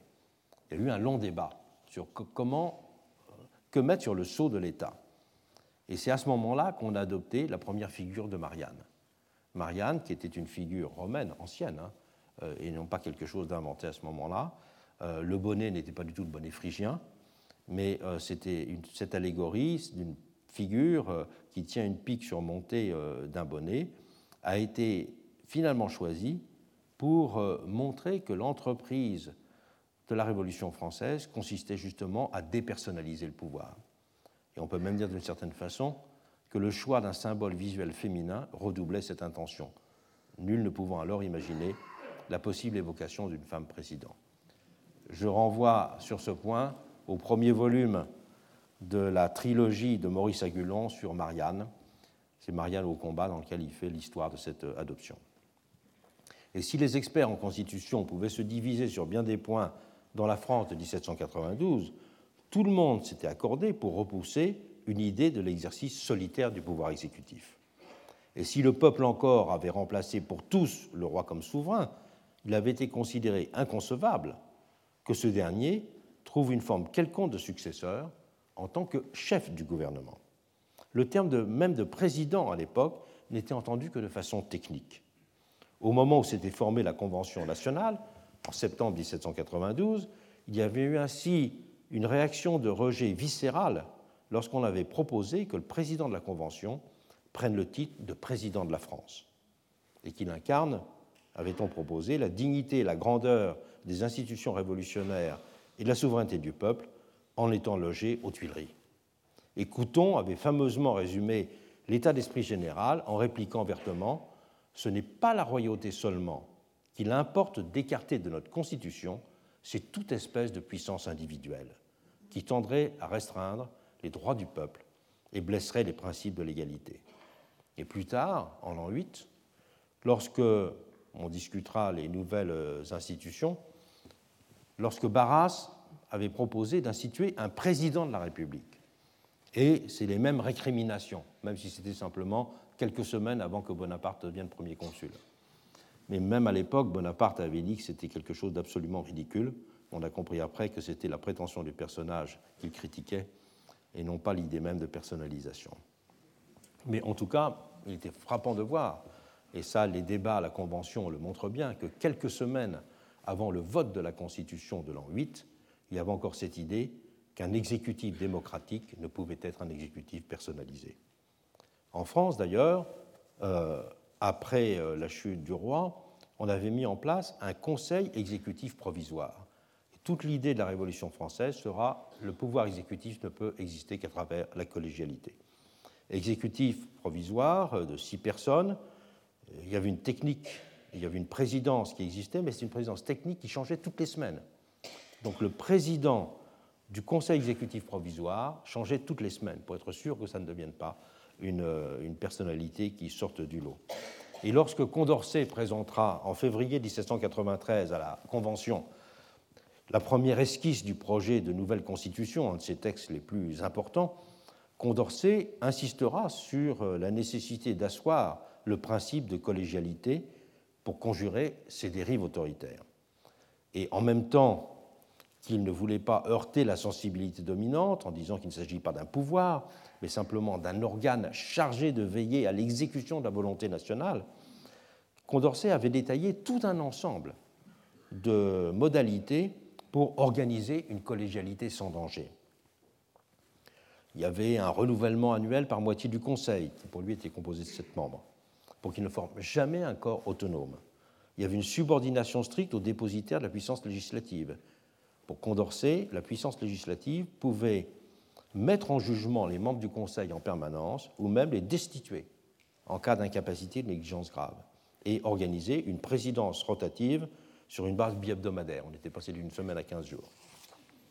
Et la Constitution qui sera finalement votée en juin 1793, mais pas appliquée, on sait, reprendra l'essentiel de ces principes, accroissant même la dimension de collégialité avec euh, l'installation d'un conseil exécutif de 24 membres, sans hiérarchie interne, directement choisis par le corps législatif, même s'ils étaient extraits d'une liste qui était formée dans les départements. Et la perspective était donc au départ celle d'un pur gouvernement d'assemblée. L'exécutif était consacré dans sa position subordonnée de ce qu'on appelait le bras de l'Assemblée. Et Saint-Just avait œuvré pour accentuer cette dimension que Barrère résumera en disant Il n'y a qu'un seul pouvoir, le pouvoir national qui réside dans le corps législatif. Et si le comité de salut public exerça ensuite un véritable pouvoir directeur, voire dictatorial, il n'était cependant lui-même, en son principe, qu'une simple émanation du pouvoir du corps législatif représentatif. Et après la chute de Robespierre, l'idée que le pouvoir exécutif devait être totalement subordonné au législatif restera pour cela dominante. Et le projet de constitution de l'an 3 notera la Convention ne doit pas abandonner dans ce moment les rênes du gouvernement à des mains étrangères. Elle ne pourrait s'en dessaisir sans danger. Des mains étrangères, c'est-à-dire des mains extérieures euh, au, euh, au Parlement. On restait ainsi fidèle au modèle d'un gouvernement organisé dans le corps législatif représentatif. Je rappelle d'ailleurs qu'un des grands arguments qui a été employé euh, pour battre Robespierre a été qu'il soi-disant comploté pour devenir roi. Et le thème de Robespierre roi, qui a été très exploré dans le livre de, de Bachko, euh, est très intéressant parce qu'on montre qu'au fond, le grand reproche à Robespierre, c'était qu'il visait à accroître la personnalisation des institutions, à travers évidemment euh, sa, consécration euh, personnelle. Et au fond, on fera simplement, peu à peu, on acceptera toujours d'avoir un, exécutif collectif même si ce sera la grande nouvelle de l'an 3, on aura un exécutif euh, dualiste. C'est-à-dire qu'on aura d'un côté le directoire, de l'autre côté les ministres. Les directoires, en quelque sorte, la pensée et les ministres, l'exécution. Donc on essaiera de, de redoubler à l'intérieur de l'exécutif cette distinction à nouveau entre direction et exécution, pour, en fin de compte, avoir presque une définition qu'on pourrait appeler pure de l'exécution. Et au fond, c'est vraiment le directoire qui met en place cette notion radicalisée, je dirais, d'une exécution euh, purement euh, formelle. Mais parallèlement, l'idée d'un pouvoir exécutif directement élu par les citoyens n'était jamais venue à l'esprit des hommes de 1789 ou de 1793, y compris dans les cercles plus radicaux. Ni Babeuf, ni Robespierre, ni même Hébert n'avaient imaginé Hébert, c'est tout de même, je dirais, celui qui a symbolisé le plus euh, la volonté d'être le, peuple volcanique, euh, toujours actif et présent. N'avait imaginé que ce puisse être possible et même tout simplement souhaitable. Le seul à avoir défendu cette position de l'élection par le suffrage universel de l'exécutif était Condorcet, position qu'il a euh, formulé dans un texte de juillet 1791, c'est-à-dire au moment où il y avait la grande discussion finale sur la révision, ce qu'on appelait la révision de la Constitution. Il a publié ce texte sur l'institution d'un conseil euh, électif.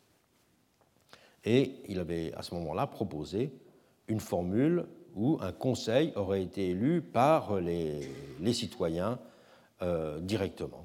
Et c'est avec Condorcet, d'une certaine façon, qui est esquissé pour la première fois l'idée qu'en démocratie, il peut y avoir un exécutif ayant une consistance euh, propre. Et il avait euh, noté les membres du Conseil n'ont pas à être élus par le corps législatif, puisqu'ils sont les officiers du peuple et non ceux de ses représentants. Donc c'était cette idée fondamentale chez, euh, chez Condorcet que le pouvoir exécutif et toujours plus que de l'exécution. Parce que s'il n'est que de la pure exécution, alors à ce moment-là, sa nomination par le législatif est, suffisante.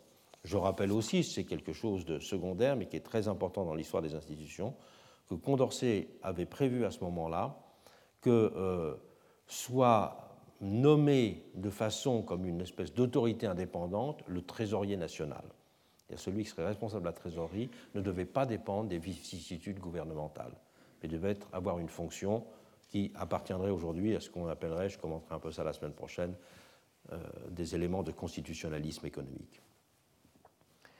De 1789 à 1794, en France, la philosophie des pouvoirs avait quand même gardé un certain aspect théorique, puisque la marche des événements n'avait en permanence imposé sa loi et conduit à la gestion euh, immédiate des urgences.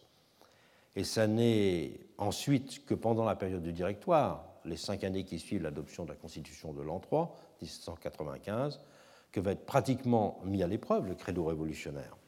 de cette diminution du pouvoir exécutif et de ce pouvoir de la loi. Mais le constat sera alors fait que le nouveau régime, le directoire, s'avérera incapable de gérer le pays avec les institutions qui avaient été mises en place. Il était menacé sur sa droite et sur sa gauche, ballotté entre, d'un côté, la volonté de refroidir la vie politique, c'est une expression célèbre de l'époque, de conjurer le retour aux années qui avaient été dominées par ce que Sieyès appelait à l'époque la magie des mots, et de l'autre côté, sa détermination à juguler, par le recours à toute une série de coups d'État, à partir de l'an 4, l'affirmation d'une sensibilité royaliste qui avait refait surface dans les urnes. Donc on peut dire que le directoire, il va être déchiré entre des coups d'État pour remettre en cause le résultat des élections, qui euh, faisait glisser le pays vers un retour à la monarchie, estimait-il, et de l'autre côté, je dirais, une forme de, de conservatisme. Et ces années verront en conséquence se superposer impuissance parlementaire et désarroi intellectuel. Et c'est ce qui mènera le régime à sa perte. Et c'est finalement une épée, on le sait, c'est la formule célèbre de Sieyès, que l'on finira par chercher pour résoudre le problème constitutionnel et politique français. Après la Constitution de l'an 8, rédigée pour sortir de la crise, un régime en rupture radicale avec la précédente culture politique se mettra donc en place. Pour terminer la Révolution, c'est le grand mot d'ordre de la période, l'idée dominante sera, au contraire du passé, qu'il fallait concentrer le pouvoir entre les mains de l'exécutif. Et c'est parallèlement le principe d'impersonnalité qui sera révoqué. Si ce principe d'impersonnalité paraissait toujours honoré formellement par l'existence d'un triumvirat, le premier consul s'était pratiquement vu confier le droit de dominer seule la scène. Pour certains, ces mesures ne faisaient qu'obéir à des données circonstancielles. Bonaparte lui-même résumera On était alors fatigué des assemblées. Ce n'est pas un raisonnement théorique. Mais c'est également un autre modèle d'exercice de la souveraineté du peuple qui allait être proposé. Madame de Staël a su caractériser en des formules célèbres le choc causé par l'ascension de Bonaparte à son retour d'Égypte. C'était, écrit-elle, la première fois depuis la Révolution qu'on entendait un nom propre dans toutes les bouches. Jusqu'alors, on disait l'Assemblée constituante a fait telle chose, le peuple, la Convention.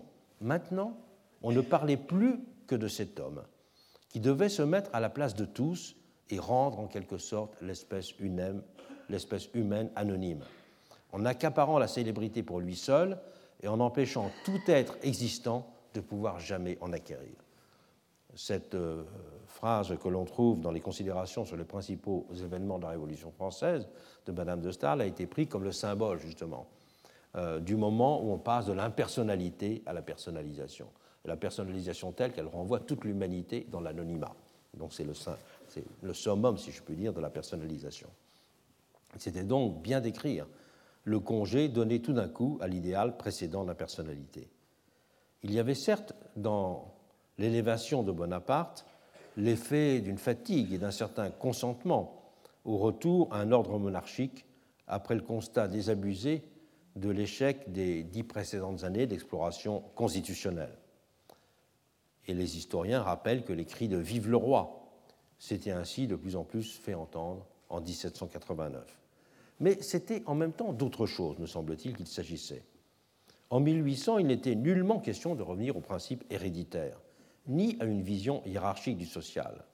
Et d'ailleurs, même devenu Napoléon, Bonaparte restera fidèle à une certaine conception de l'idéal égalitaire, définissant au plus profond la rupture révolutionnaire. Et c'est d'ailleurs ce qui lui assurera la popularité. Avec lui, c'était d'abord le pouvoir exécutif qui était magnifié en lui-même. Il n'y avait aucun effet de nostalgie dans l'affirmation de la prééminence de celui-ci, aucune dimension restauratrice mais au contraire la vision d'un accomplissement nécessaire de la modernité politique. Accomplissement s'adossant à une réinterprétation de la vieille notion d'incarnation. Bonaparte n'était pas la figure abstraite du tout telle qu'elle était théorisée par Hobbes, ni l'emblème lointain de la puissance d'un roi soleil.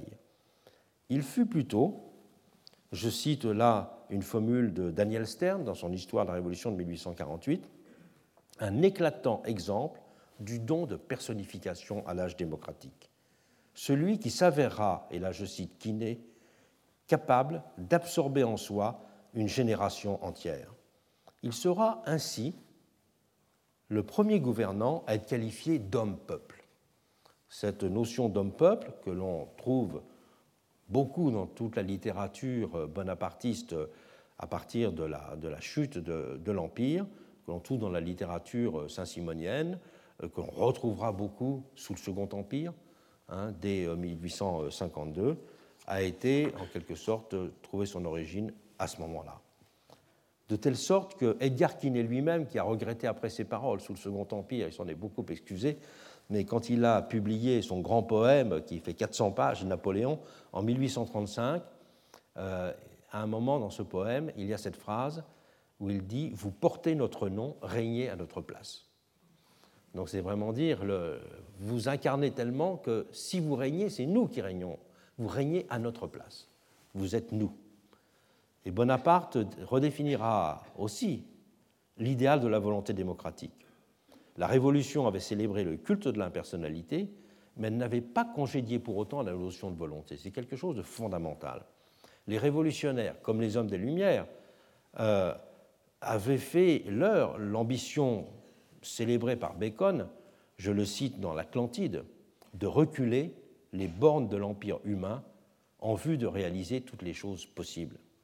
Mais cette définition, il faut bien comprendre qu'au XVIIIe siècle, la volonté est comprise de deux façons complètement différentes. On veut supprimer le règne de la volonté, dans Chez les Lumières écossaises. On veut supprimer le règne de la volonté à travers la loi et le marché. Mais on veut supprimer la volonté en tant qu'elle est l'expression d'une particularité. Mais la volonté comme puissance transformatrice du monde, ça, on l'accepte tout à fait. Mais c'est une notion de volonté qui est dépersonnalisée. C'est une volonté générale, c'est une volonté qui, pourrait être comprise, elle est confortée par celle de progrès.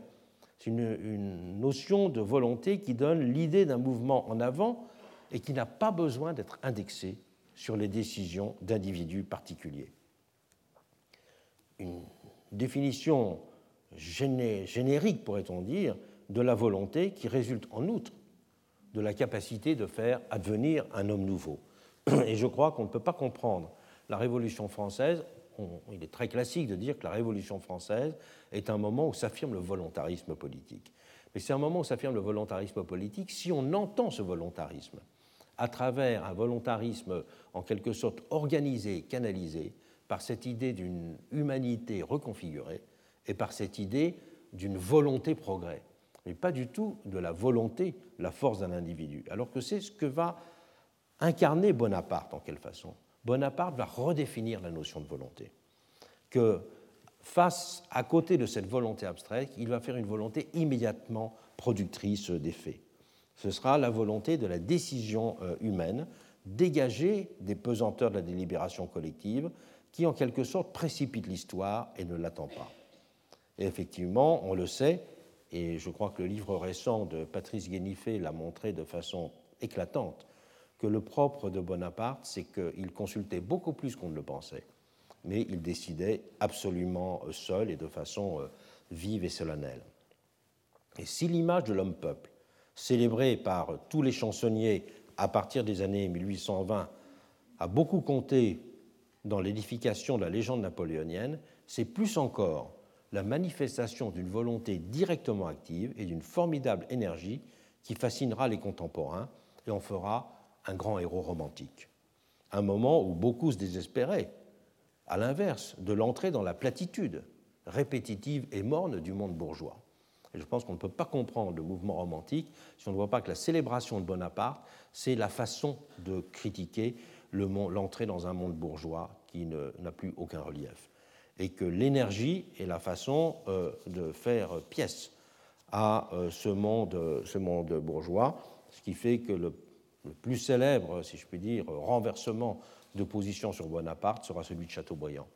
Chateaubriand, qui après l'assassinat du duc d'Anguien avait euh, écrit ces, ces, pages qui resteront mémorables et qui ont été en partie reprises dans son livre de 1814 de Bonaparte et des Bourbons, au moment où il rédigera euh, ses mémoires, insistera au contraire sur le personnage de la volonté. Si vous regardez les images de Bonaparte, de Napoléon qu'il y a dans les romans de Balzac, et notamment euh, euh, l'histoire d'un médecin de campagne, vous verrez que cette notion de volonté, elle est absolument, absolument centrale. La vérité, c'est que le coup de la guerre et les désastres finaux de l'Empire mettront fin à l'épisode napoléonien. Et l'entrée dans un siècle de paix relative aidant, la foi dans les vertus de l'impersonnalité fera son retour.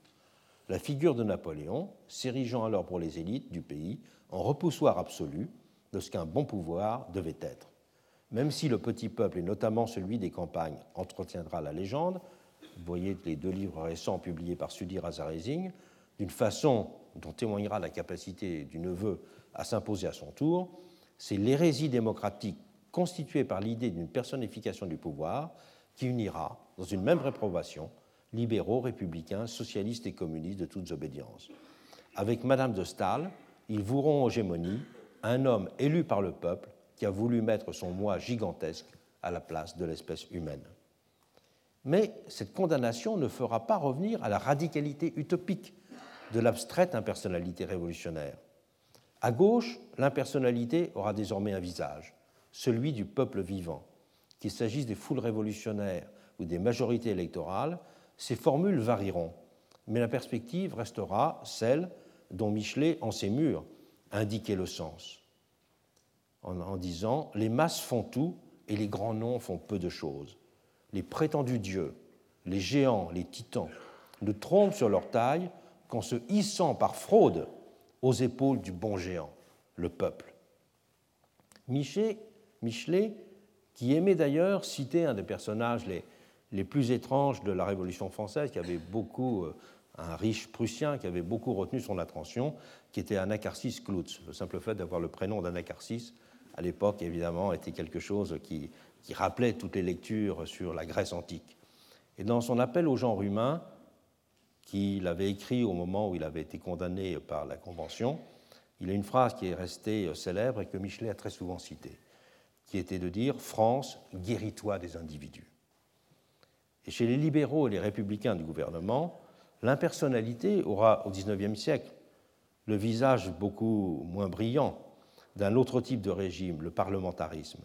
Et simultanément, de fait, l'impersonnalité aura le visage d'un pouvoir social, le règne des notables, ou celui d'une classe politique. On pourrait même aller jusqu'à risquer à ce propos la notion d'impersonnalité de classe au XIXe siècle. C'est de cette façon que les idéaux révolutionnaires ont finalement pris une forme constitutionnelle stable en France. Ces idéaux ont alors été dépouillés de leurs formulations les plus exaltées et de leur radicalité abstraite. Mais sur le fond, c'est bien la trinité révolutionnaire de l'impersonnalité, de la suprématie du pouvoir législatif, avec la minimisation conséquente de l'exécutif et de la sacralisation de la loi qui, consistera, qui constituera le credo commun aux différents régimes du XIXe siècle, avec des colorations évidemment spécifiques, ne serait-ce qu'au regard de l'articulation de ces principes avec le fait de la souveraineté populaire.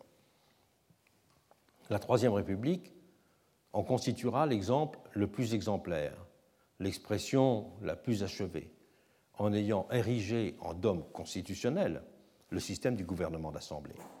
Dogme qui, on le sait, sera définitivement consacré après la crise du 16 mai 1877, dont je rappelle brièvement les termes pour bien faire saisir les ressorts du nouveau culte républicain de la personnalité. MacMahon était le président de la République qui avait succédé en 1873 à Thiers. Et le 8 mars 1876, l'Assemblée nationale sortante, qui était élue en 1871, avait transmis ses pouvoirs aux deux nouvelles chambres. Le Sénat était présidé par un orléaniste et la Chambre des députés présidée par un républicain modéré, Jules Grévy. Et les relations avec le président MacMahon, ultra-conservateur, s'étaient vite avérées très tendues. Les objets de discorde portaient sur la question religieuse, sur l'organisation des pouvoirs publics ou même sur des questions symboliques comme la question de l'amnistie des communards. Et c'était en fait la question même du régime qui était en cause, car MacMahon et ses partisans croyaient encore à la possibilité de mettre en place un régime conservateur et autoritaire, et d'une certaine façon d'en finir avec la République et le parlementarisme. Et c'est la crise du 16 mai qu'elle est levée l'hypothèque. Parce que constatant que Jules Simon, le chef du gouvernement, était devenu minoritaire à la Chambre, il le contraignit à la démission le 16 mai, justifiant son intervention dans la vie des institutions en disant Si je ne suis pas responsable comme vous devant le Parlement, j'ai une responsabilité devant la France. Donc c'était vraiment un discours de chef de l'exécutif. Et sous l'impulsion de Gambetta, la Chambre des députés avait voté un ordre du jour estimant que la prépondérance du pouvoir parlementaire s'exerçant par la responsabilité ministérielle était la première condition du gouvernement du pays par le pays et que les lois constitutionnelles avaient pour but de l'établir. L'épreuve de force était donc engagée entre une vision euh, parlementaire la plus classique, énoncée par Gambetta, et puis l'évolution vers la définition d'un exécutif euh, autonome tel que l'a défendé MacMahon. Et c'est la victoire du camp républicain aux élections d'octobre 1877 qui tranchera le différent et redéfinira de fait le régime en obligeant le président à renoncer à l'avenir à l'exercice de ses prérogatives le plus manifestes, la dissolution. Et l'hypothèque d'un retour à l'ordre conservateur avait été levée donc avec l'adoption d'un parlementarisme triomphant. C'est bien en effet le régime parlementaire qui avait été le vainqueur, marqué par l'obsession, selon le mot de Gambetta, d'écarter les personnalités excessives. Et la liste des présidents du Conseil dans la Troisième République suffit à témoigner du succès de l'opération. 50 ministères se succéderont de 1876 à 1914 sous huit présidents de la République. Les grandes figures du monde républicain n'ont occupé qu'une place relativement secondaire dans le dispositif gouvernemental de cette époque. Gambetta, Léon Bourgeois, Émile Combes n'ont été présidents du Conseil qu'à une seule reprise. Ferry le sera deux fois. En revanche, les plus obscurs, Charles Dupuis et Jules Dufort, dont vous connaissez bien la biographie, le seront à cinq reprises, et Alexandre Ribot à quatre reprises. Il faut vraiment être un bon spécialiste de la période pour avoir entendu parler d'Ernest de Cissé, de Grimaudet de Rochebouette, de Pierre Tirard, de Jean Sarien ou d'Ernest Monis, qui furent pourtant chefs du gouvernement sous la Troisième République. C'est donc bien à la Chambre des députés au Sénat que se prenaient toutes les décisions et que se définissaient les orientations majeures. Et c'est là que se manifestait effectivement l'influence des grands noms. Tout s'est ainsi alors passé comme s'il y avait une préférence pour le choix de personnalités faibles pour exercer les responsabilités gouvernementales. Cette entreprise quasi systématique de dépersonnalisation a inauguré ce que Daniel Alévi avait pour cela appelé les temps obscurs. Les débats sur l'introduction du scrutin de liste ont de leur côté aussi témoigné de cette permanence de la recherche d'une politique dépersonnalisée. Les choix des candidats devenant avec ce mode de scrutin en principe déterminés par les idées qu'ils défendaient et non pas par les personnes. Il était pour cela considéré comme intrinsèquement républicain, même s'il ne sera utilisé que de 1885 à 89, parce que les notables craignaient de se voir éclipsés par les états-majors partisans. Donc c'est la lutte des classes entre les, carriéristes et les notables qui a scellé le sort de cette expression de la dépersonnalisation, le, suffrage de liste, mais non pas les principes. Et c'est bien souligné que cette dépersonnalisation, en fait, elle n'était que l'envers d'un pouvoir diffus et caché, celui des notables, et plus tard des partis, c'est-à-dire d'une oligarchie sans visage. Et l'épisode boulangiste, à la fin des années 1880, allait clairement manifester qu'il était aussi devenu, au regard de nombre de citoyens, celui d'un pouvoir distant de la société, et pour cela producteur d'un profond désenchantement. Si j'ai pris l'exemple français, dans ces quelques minutes, c'est parce qu'il exprime de façon relativement exemplaire dans ses équivoques euh, ce qui résulte du culte jumeau de la loi et de l'impersonnalité au XIXe siècle, en montrant aussi sa capacité à se convertir à deux reprises à la religion opposée du césarisme et de l'homme-peuple. Et on peut dire que ces deux pôles de l'oscillation fait système. J'en parlerai plus tard.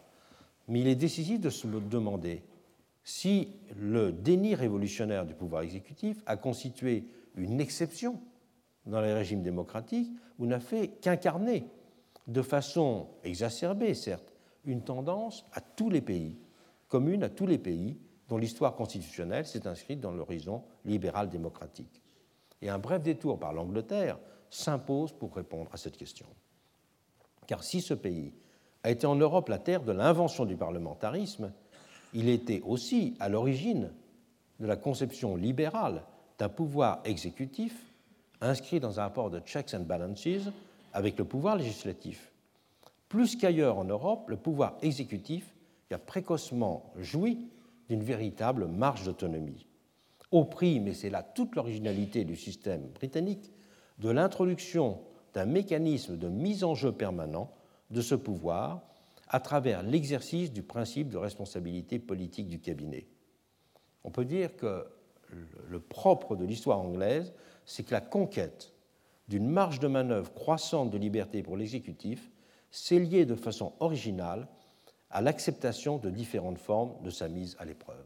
L'exécutif a compris qu'il pouvait s'autonomiser en acceptant des formes de vulnérabilité. C'est cela le secret, pourrait-on dire, de l'histoire constitutionnelle anglaise, qui est très bien expliqué dans la très belle thèse de Denis Baranger sur euh, l'essai sur les conditions de formation d'un exécutif responsable en Angleterre de 1740 au début de l'âge victorien. On peut dire que dans ces conditions, le renforcement continu de l'exécutif du début du XVIIIe au XIXe siècle n'a donc revêtu aucun caractère absolutiste ou dominateur en Grande-Bretagne. Il s'est au contraire inscrit dans un développement des formes d'engagement de la responsabilité qui faisaient la part belle aux droits et aux prérogatives du gouvernement. C'est cela la spécificité anglaise. À distance donc des formulations françaises d'un pouvoir un et rationnel, le modèle britannique a fait des rapports entre l'exécutif et le législatif un jeu à somme positive, alors que les Français l'ont toujours vu comme un jeu à somme négative. Et l'exécutif s'est renforcé en Grande-Bretagne en acceptant le renforcement du Parlement.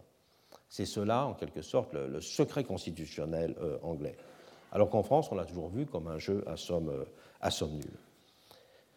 On peut dire que l'histoire anglaise s'est inscrite euh, ainsi dans celle d'un rapport évolutif au pouvoir monarchique, dans un jeu à trois acteurs d'ombre, deux d'entre eux salients aussi, pour réduire de concert la prérogative royale.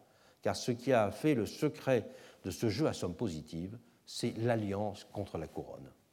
Et c'est la couronne, en fin de compte, qui est assez C'est parce qu'il y a eu un troisième élément, la couronne, que l'exécutif a pu se construire à côté du législatif. Et cela euh, lié aussi au fait peut-être que la loi, dans un pays de common law, ne peut pas être vue avec la vision rationalisatrice qu'il y avait euh, en France. Et de cette façon, la position d'un Premier ministre anglais au XIXe siècle s'est paradoxalement avérée beaucoup plus forte que celle d'un président américain. C'est tous les écrivains du, du XIXe siècle insistent sur ce point. Le Premier ministre anglais est beaucoup plus puissant que le président américain et bien sûr qu'un président du Conseil euh, français. Le premier euh, était certes inamovible, président américain, mais il est doté d'un pouvoir de commandement qui est encadré par la séparation des pouvoirs. Tandis que le second, en France, il est au, un jouet en quelque sorte aux mains des coalitions parlementaires successives. Et que le système coopératif d'éthique britannique, qui s'est progressivement mis en place, était plus contraignant, mais finalement plus favorable au développement de l'exécutif. Mais en même temps, il faut bien rappeler deux choses c'est que ça n'était pas un jeu à deux acteurs, mais un jeu à trois acteurs. Je crois que cette dimension du jeu avec la couronne est absolument essentielle. Et la deuxième dimension, et celui qui la mettra en œuvre de façon éclatante, c'est Bedge Hott. Dans son livre sur le The English Constitution, qui est quand même au XIXe siècle le grand livre qui va donner l'interprétation du régime de l'ère victorienne, Bedjot dira du cabinet, par ce mot nouveau, parce que c'est le moment où on commence à employer l'expression cabinet, il dira par ce mot nouveau, nous désignons, et c'est là où il y a la surprise pour le lecteur, par le mot de cabinet, nous désignons un comité du corps législatif qui est choisi pour exercer le pouvoir exécutif. -dire que même Bedgehout emploiera l'expression d'une secondarisation du pouvoir euh, exécutif. Ainsi, il dira, il ajoutera, bien sûr, la législature a beaucoup de comités et celui-là est le plus important, mais c'est quand même le premier des comités du corps législatif je crois que euh, c'est une chose qu'il faut rappeler. Si le Parlement euh, est compris dans ce rapport-là, c'est qu'il reste bien le maître. Mais il reste le maître sous une espèce particulière. Il reste le maître sous les espèces d'une fusion. C'est d'ailleurs un terme qui revient à plusieurs reprises sous la plume de Bedge-Hot, sous les espèces d'une fusion du législatif et de l'exécutif. Le cabinet, dira Bedge-Hot, est un comité mixte, une boucle, je le cite, qui rattache la partie législative de l'État à sa partie exécutive. Et par son origine, l'exécutif appartient au législatif, mais fonctionnellement, c'est à la fin plutôt l'inverse qui peut se manifester. Le propre de l'exécutif anglais, pour dire les choses autrement, avant d'être une créature émancipée, mais qui restait sous une forme de contrôle, aussi vigilant que permanent, du pouvoir législatif.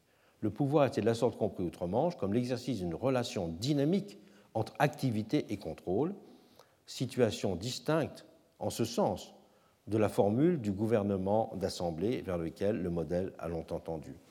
Cet exemple britannique que j'ai pris, on pourrait le rappeler de toutes les autres formes d'évolution constitutionnelle qui ont eu lieu dans les monarchies parlementaires au XIXe siècle. L'Angleterre étant le, cas le plus, euh, le plus intéressant. Le paradoxe, c'est donc c'est la monarchie constitutionnelle qui a permis plus de souplesse que la République et qu'elle a également éloigné les fantasmes liés à la crainte de voir remise en cause une rupture fondatrice avec un ancien régime. Mais sur le fond même de la conception de ce que va être un bon pouvoir, les différences avec le modèle de la République parlementaire française ont finalement été réduites. C'est en fait surtout l'héritage de l'histoire qui a marqué l'écart. Avec la prégnance d'une tradition parlementaire, d'esprit aristocratique et le poids de la common law en Grande-Bretagne, avec bien sûr le jeu à trois avec la couronne, et de l'autre côté en France, le culte d'une souveraineté du peuple qui est greffé sur un puissant rationalisme politique.